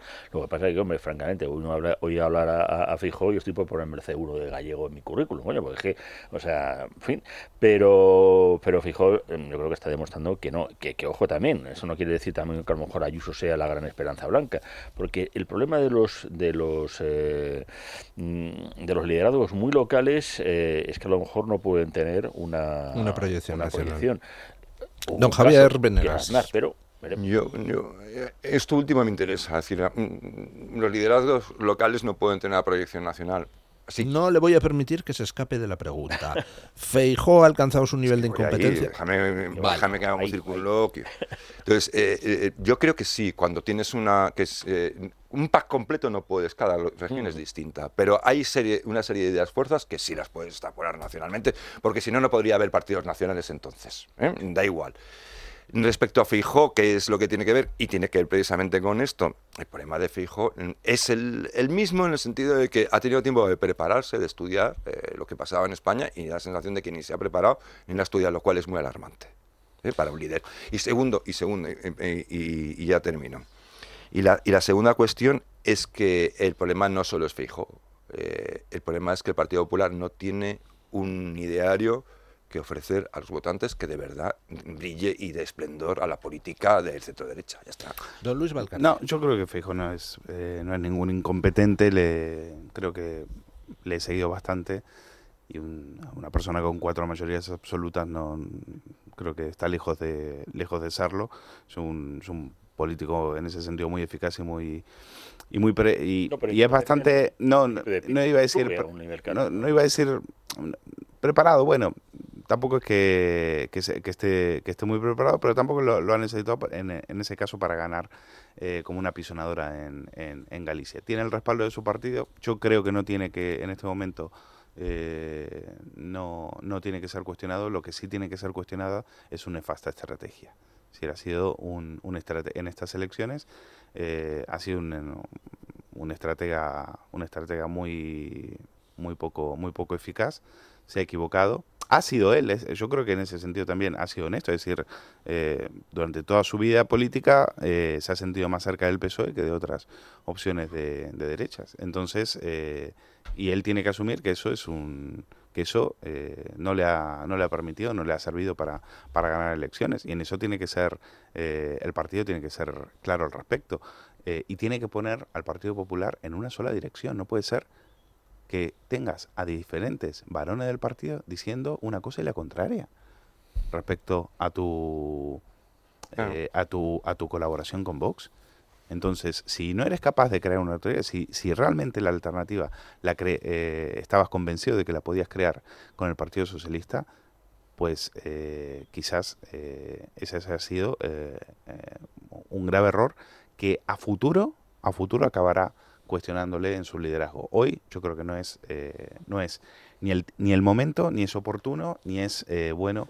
para el Partido Popular eh, empezar en ese tipo de, de guerras internas que, a la- que en la derecha, por otro lado, nos encanta. Ahora ¿eh? mismo, ahora mismo, Bueno. ahora mismo no. Pausa Ahora mismo no. publicitaria y vamos a ver qué han dicho los oyentes a nuestra petición de participación. En Supercore, Hipercore y Supermercado El Corte Inglés siempre tienes ofertas increíbles. Y además, un 70% en la segunda unidad en muchos productos. Como en la botella de litro de aceite de oliva virgen extra con Sur Origen. Comprando dos, la segunda botella te sale a solo 3 euros. En Supercor, Hipercor y Supermercado El Corte Inglés. Precios válidos en Península y Baleares. Estás escuchando Es Radio. Todos los seres padecemos a lo largo del año algún tipo de dolencias más o menos graves. Gripe, contracciones musculares, alergias. El cerebro es un órgano que lo regula todo y también nuestro entorno influye en su comportamiento. Tristeza, insomnio, obsesiones. La psiquiatría no quita los problemas, pero ayuda a mantener una actitud más real y positiva. Sin estigmas, acuda al psiquiatra. Es un consejo del Hospital Psiquiátrico San Francisco de Asís y de la Comunidad Terapéutica San Antonio de Málaga. Sin complejos, con Luis del Pino. Es radio.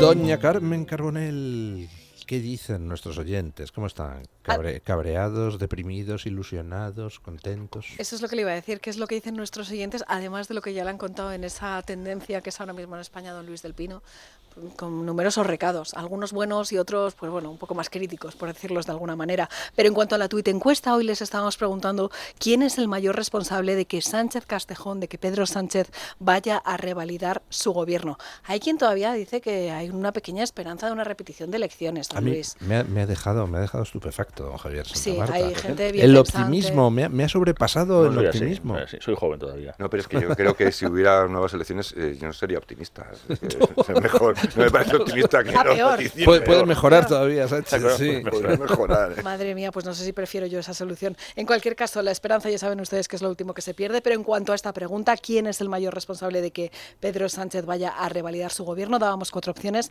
La primera, las encuestadoras, la segunda, el Partido Popular, la tercera, Vox y la cuarta, los medios de comunicación. Un momento, rápidamente, tertulianos, que hubieran seleccionado ustedes. Yo, Máximo yo ya voté. Ah, ya Medios de comunicación, sí.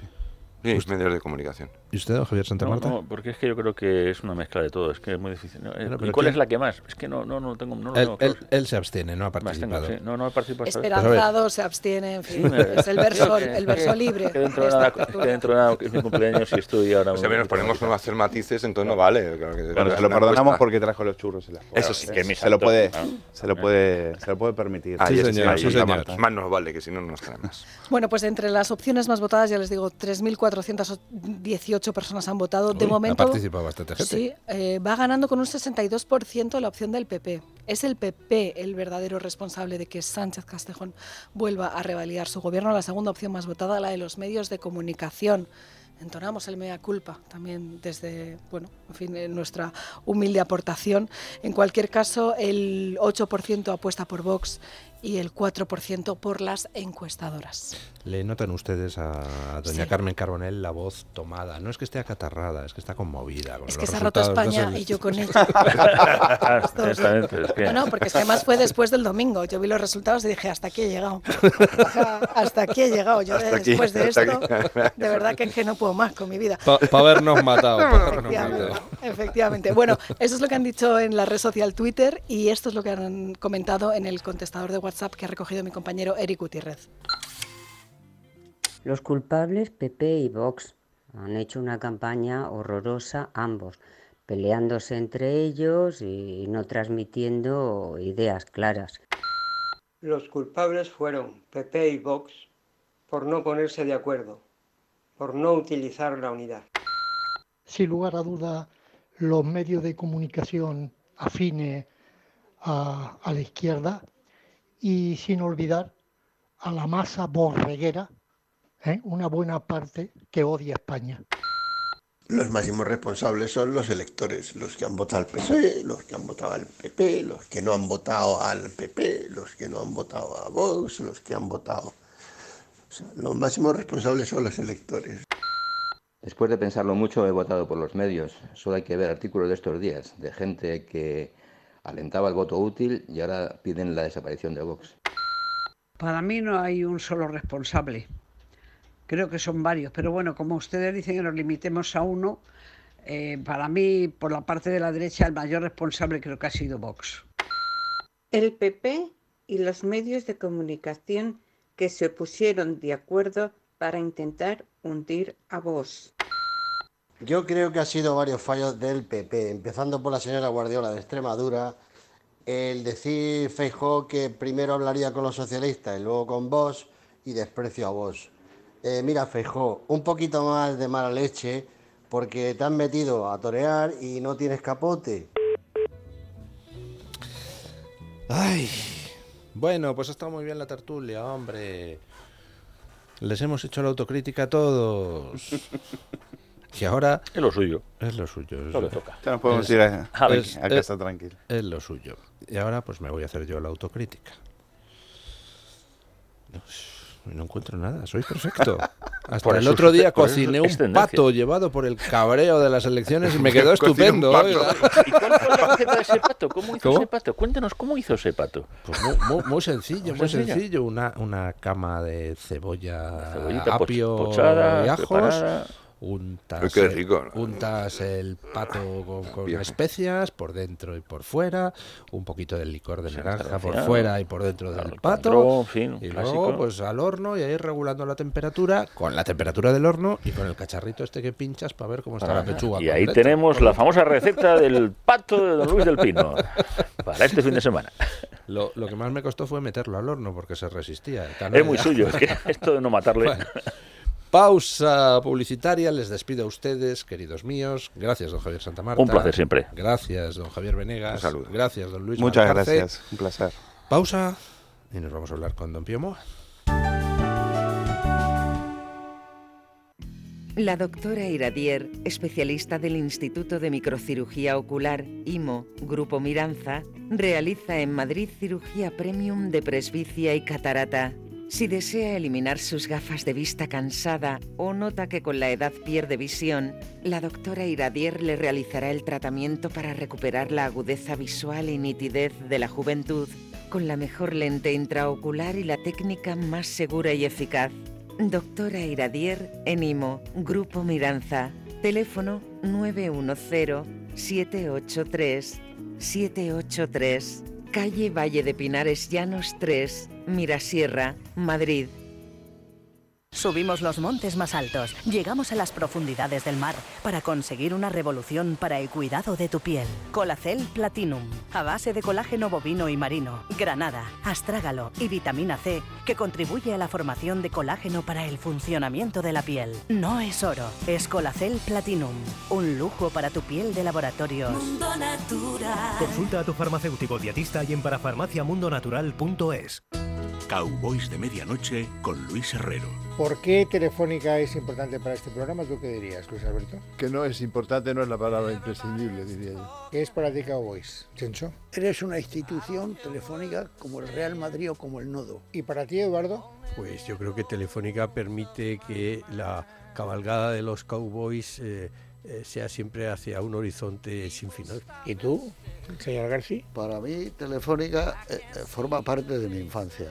Y que ahora sea la que ha patrocinado desde hace tantos años Cowboys, pues hombre, pues es algo increíble. Y lo dice alguien que no tiene teléfono móvil, o sea que imaginaos mi cariño. El viernes a las 10 de la noche. Cowboys de Medianoche, de la mano de Telefónica.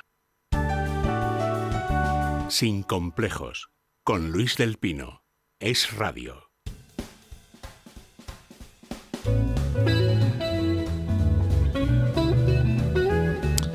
Bueno, y esto es lo que pasa cuando pones a majaderos a llevar los temas.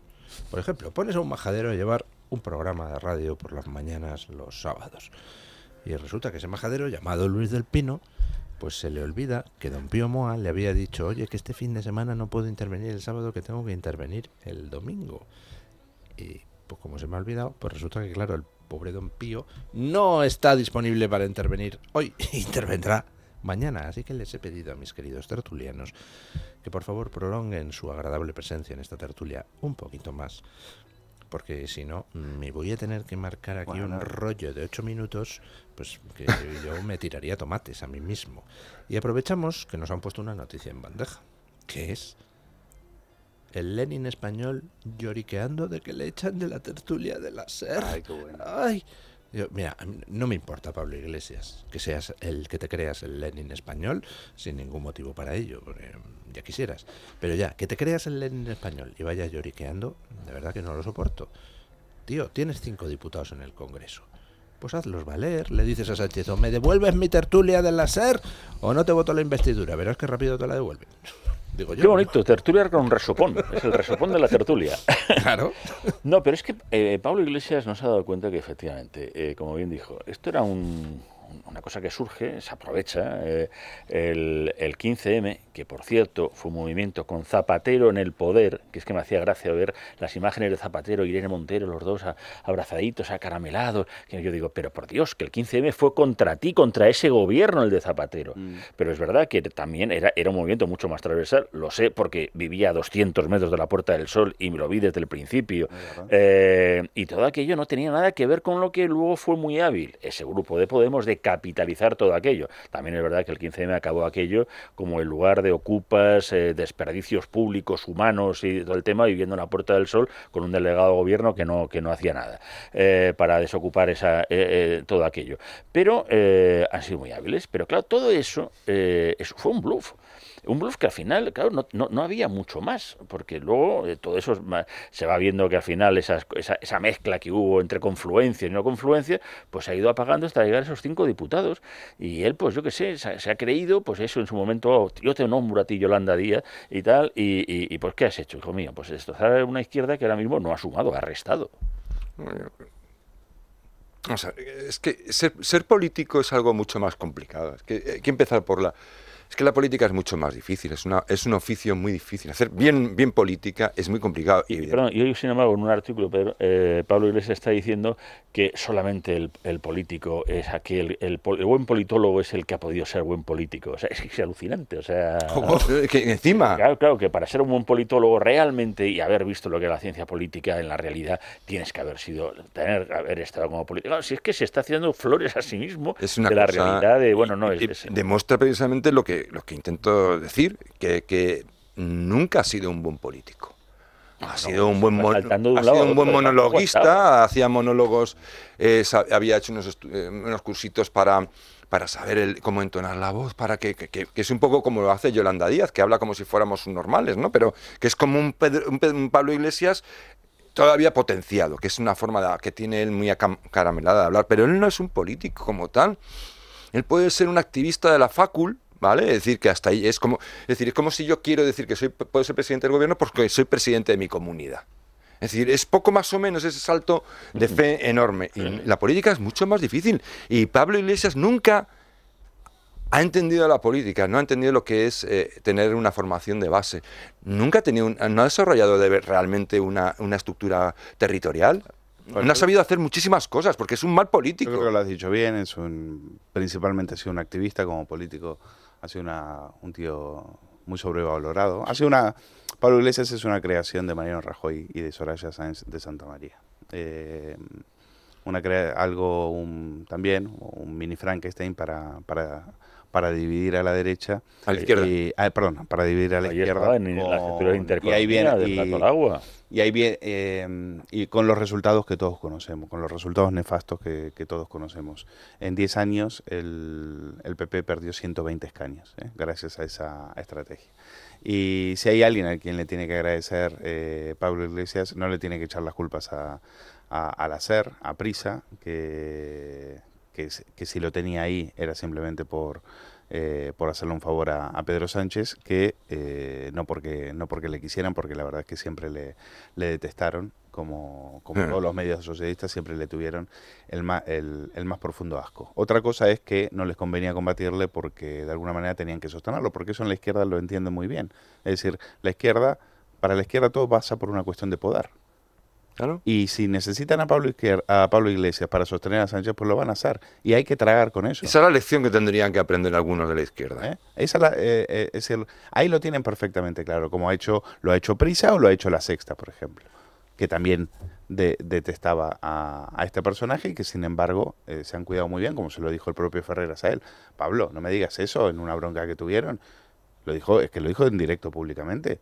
Si hay un medio que te ha cuidado, ha sido este. ¿Ha sido este? ¿Ha sido este?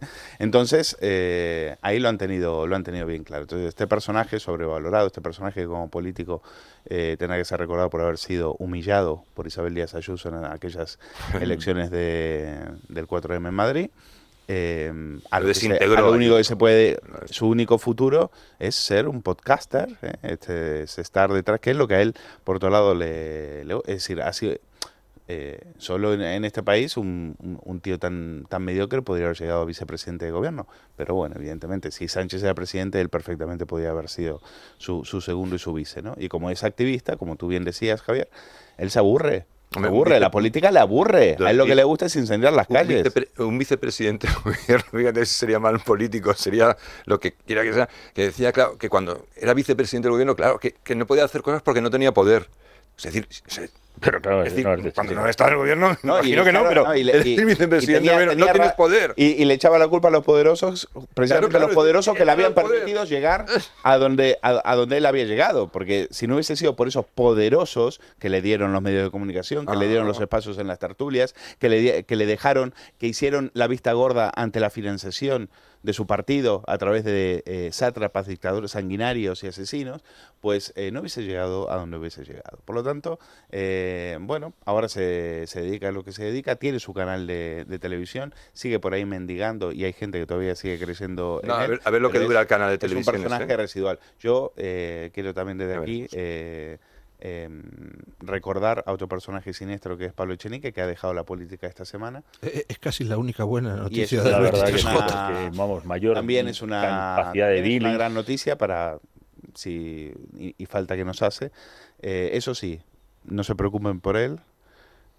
El, este personaje que llegó para combatir a la casta y a los privilegios deja la política, pero casi con 600.000 euros más en el, en el bolsillo. Y vuelve a un puesto público. ¿eh?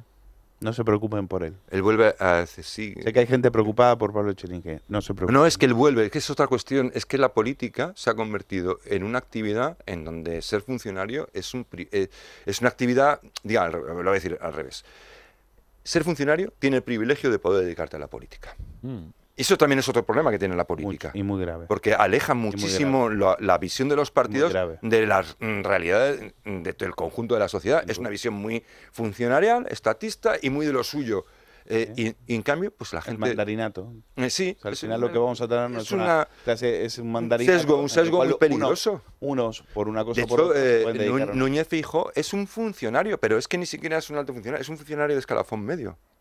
Es decir, es un estatista porque viven, es tienen una, una creencia en que lo que importa, que gestionar un país es gestionar el Estado, eh, como si fuera la esencia de todo, y que el Estado está antes de nada, y que no es la sociedad la que se organiza a través del Estado, sino que es el Estado el que organiza la sociedad. Eso lo cree Feijó, lo cree Chenique, lo cree casi todo el mundo. Ese es el gran drama ahora mismo de... Y, precisamente por eso, en la discusión anterior, por eso decía, el centro derecha, si ha sido algo, es que nunca ha creído eso.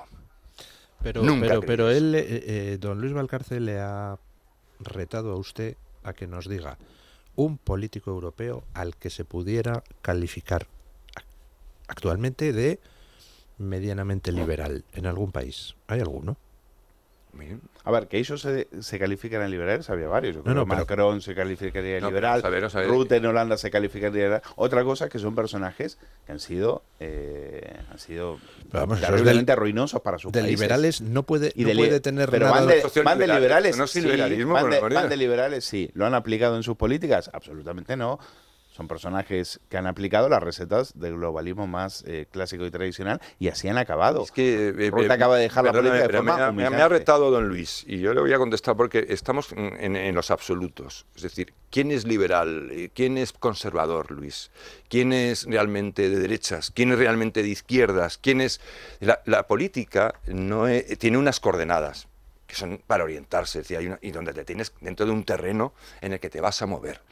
Pero tienes que tener ingredientes que sean útiles. Es decir, tienes que coger de lo liberal aquello que funciona y que es útil. Tienes que coger de lo que con- del conservadurismo, es decir, conservar lo que vale la pena, es lo que tienes que coger. De, es decir, tú decir, ¿quién es liberal? Pues hay políticos que tienen en algunas, en algunas acciones una connotación liberal, en otras no, y en otras son más conservadores, en aquello que consideran son más no sé qué. Es decir, la política no es una cuestión de, de, de Le hago, le hago a usted una pregunta, porque es que nos movemos aquí en unos parámetros que son los típicos del test de Nolan de toda la vida, ¿no? Liberal frente a estatista, progresista frente a conservador. Pero es que estamos ya en otro mundo. Vamos a ver, planteo una pregunta. ¿Hay que limitar derechos individuales para proteger el planeta de catástrofes climáticas? El que responde sí a eso ¿qué es? ¿Liberal, conservador, progresista? Eh, El que, el que responda así a eso. ¿Estatista? eh, es Eh, decir, ¿qué eh, es?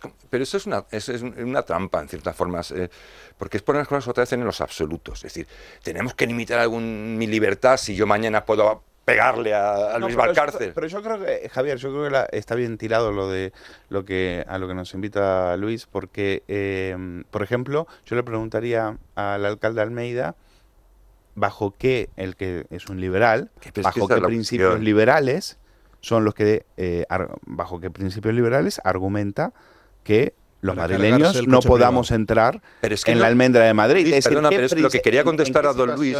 ¿En, dónde- en qué diario liberal, en qué diario liberal, ya que él dice defenderlo a, a rajatabla, en qué diario liberal está el no poder circular libremente por tu ciudad porque hay que salvar el planeta según tú, según tú. Y después de pagar todos los impuestos correspondientes. eh, se- se- según un apocalipsis climático que se eh, que bueno que ya hemos visto que, que es eh, mera propaganda.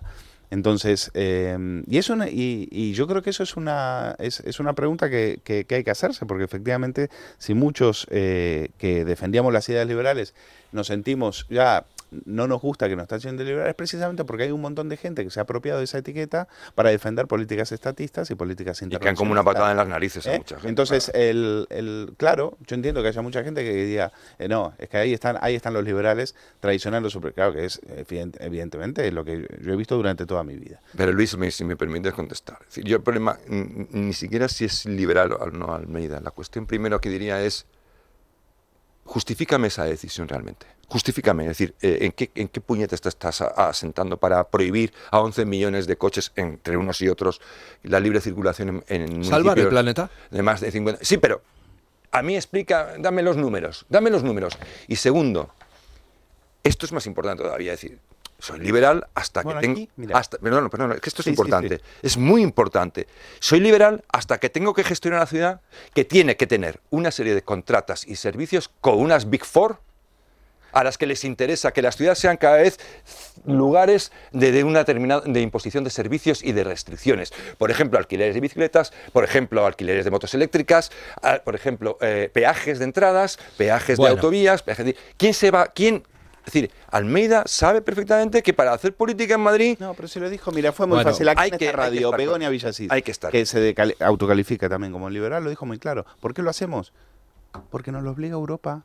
Porque así, así nos dan dinero, porque nos dan dinero. Sí, si al final lo, di- lo dijo con toda la claridad, ese es el, liberal, el, el- el- el- el liberalismo de, que esta- no es de verdad. esta gente. Es decir, porque Bueno. nos lo obliga Europa y porque nos dan Hasta dinero. aquí hemos llegado. Pero no es cierto. Mis tertulianos, no que son un encanto, me han ayudado a paliar la falta de Piomoa, falta que solo se debe a mi torpeza.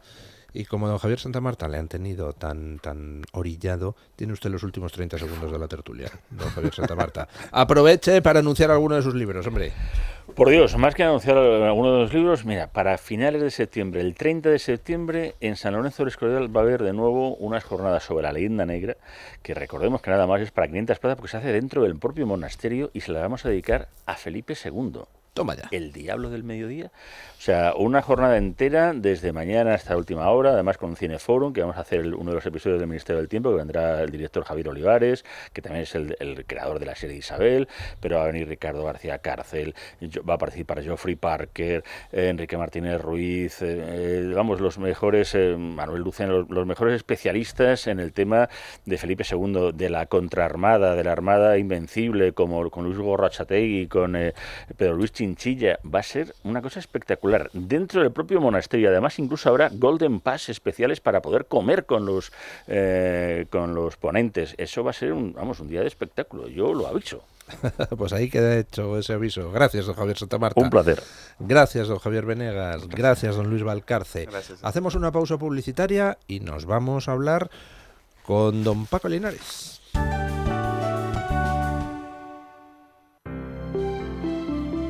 Buenos días. En el sorteo del Eurojackpot de ayer, la combinación ganadora ha sido 10, 16, 34, 36 y 49. Y los soles 3 y 7.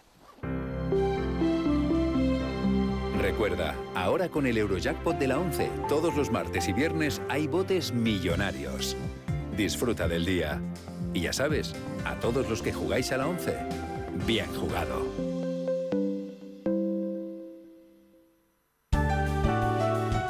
Sin complejos, con Luis del Pino. Es radio. El segundo café, con Paco Linares. Hoy don Paco nos quiere decir que han ganado tres cosas en estas elecciones. El miedo, las encuestas y la cobardía. Muchas gracias, don Luis del Pino, y muy buenos días a todos. Ojalá me equivoque, pero vamos encarrilados hacia una república bananera. Doy explicaciones que están más forzadas por el sentido común que por los datos matemáticos fehacientes. En primer lugar, ha ganado el miedo. El miedo inculcado a base de mentiras sobre Vox, un partido constitucional pacífico con proyectos sociales y económicos basados en la moral y en una ética de la que actualmente España carece. A España la han dividido. La división comenzó por Zapatero, continuó con Rajoy y la ha remachado Sánchez. El miedo ha hecho que muchos hayan votado al Partido Popular en vez de a Vox. Parecía como si al PP le iba a ir mejor criticando a Vox y arrimándose al PSOE. A ese partido constitucional y serio, imprescindible dentro del marco constitucional español, Vox, los de la extrema izquierda, los ultras izquierdistas, los descendientes del Frente Popular, Bildu, Podemos, ahora Sumar, lo han revestido de mentiras en televisiones, radios y prensa, insultándolo hasta intentar barrerlo, cosa que no han conseguido. Si los ultraizquierdistas y los de centro izquierda, centro izquierda, repito, centro izquierda, que es el Partido Popular, lo han tratado como si Vox, un partido legal, moderado y lleno de buenas propuestas para los españoles, estuviera apestado. ¿Cuánto hubiera ganado el Partido Popular si lo hubiera defendido? Si Núñez Feijó lo hubiera apoyado como Sánchez apoyó claramente a Yolanda Díaz, pero al PP le importaba más el sillón que pudieran arrebatarle que la propia España. Otros ganadores han sido las encuestas. Implantó de soberbia al Partido Popular y al maldito PSOE. ¿Quiénes han votado al PSOE? los que creían las encuestas para que solapara al PP. ¿Y qué han conseguido? Que partidos como Bildu de Otegui y el golpista Puigdemont, conocidos por su odio a España y su deseo de derribarla y convertirnos en una Corea del Norte, en una Venezuela, en una Cuba, en una cárcel como en China, tengan la llave del gobierno. Caro, no. Carísimo te va a salir votante del PSOE. A los que les importa poco o mejor dicho, nada a España, pasarán factura. Tendrán que pagar con su dinero las exigencias de los golpistas, los etarras y los comunistas. Ese dinero no va a ir al pueblo. Irán a casoplones, prostíbulos de lujo y a un montón de asesores amigotes. Y es que las encuestas deberían ser eso. Solo encuestas. Y por último ha ganado la cobardía la cobardía de las feministas que no se acordaron del sí es sí y sus terribles resultados, o de las juergas del Tito Berni con prostitutas y sus compinches. Tampoco se han acordado de las mujeres trabajadoras que no pueden vivir en su casa porque se las robaron unos ocupas. En tu voto por las encuestas, la cobardía y el miedo, llevas el castigo. Lo malo, lo malo es que inocentes que no se creyeron nada, también lo vamos a pagar. Hasta mañana. Bueno, gracias, don Paco. Acabemos con un poquito de buena música, ¿no? Por lo menos para irnos con buen sabor de boca.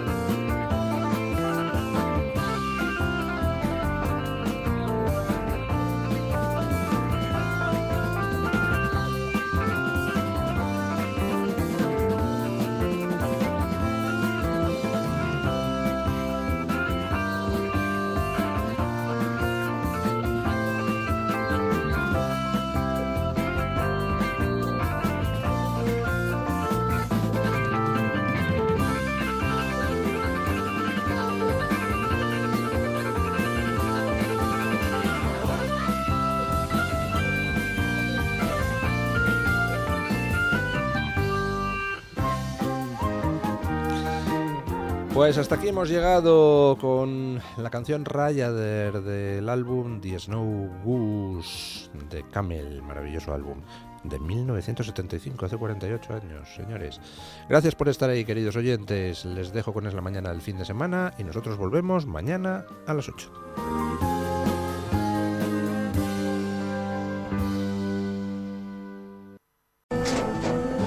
Tras un día de lucharla, te mereces una recompensa, una modelo, la marca de los luchadores. Así que sírvete esta dorada y refrescante lager, porque tú sabes que cuanto más grande sea la lucha, mejor sabrá la recompensa. Pusiste las horas, el esfuerzo, el trabajo duro. Tú eres un luchador y esta cerveza es para ti. Modelo, la marca de los luchadores. Todo con medida, importada por Crown Imports, Chicago, Illinois.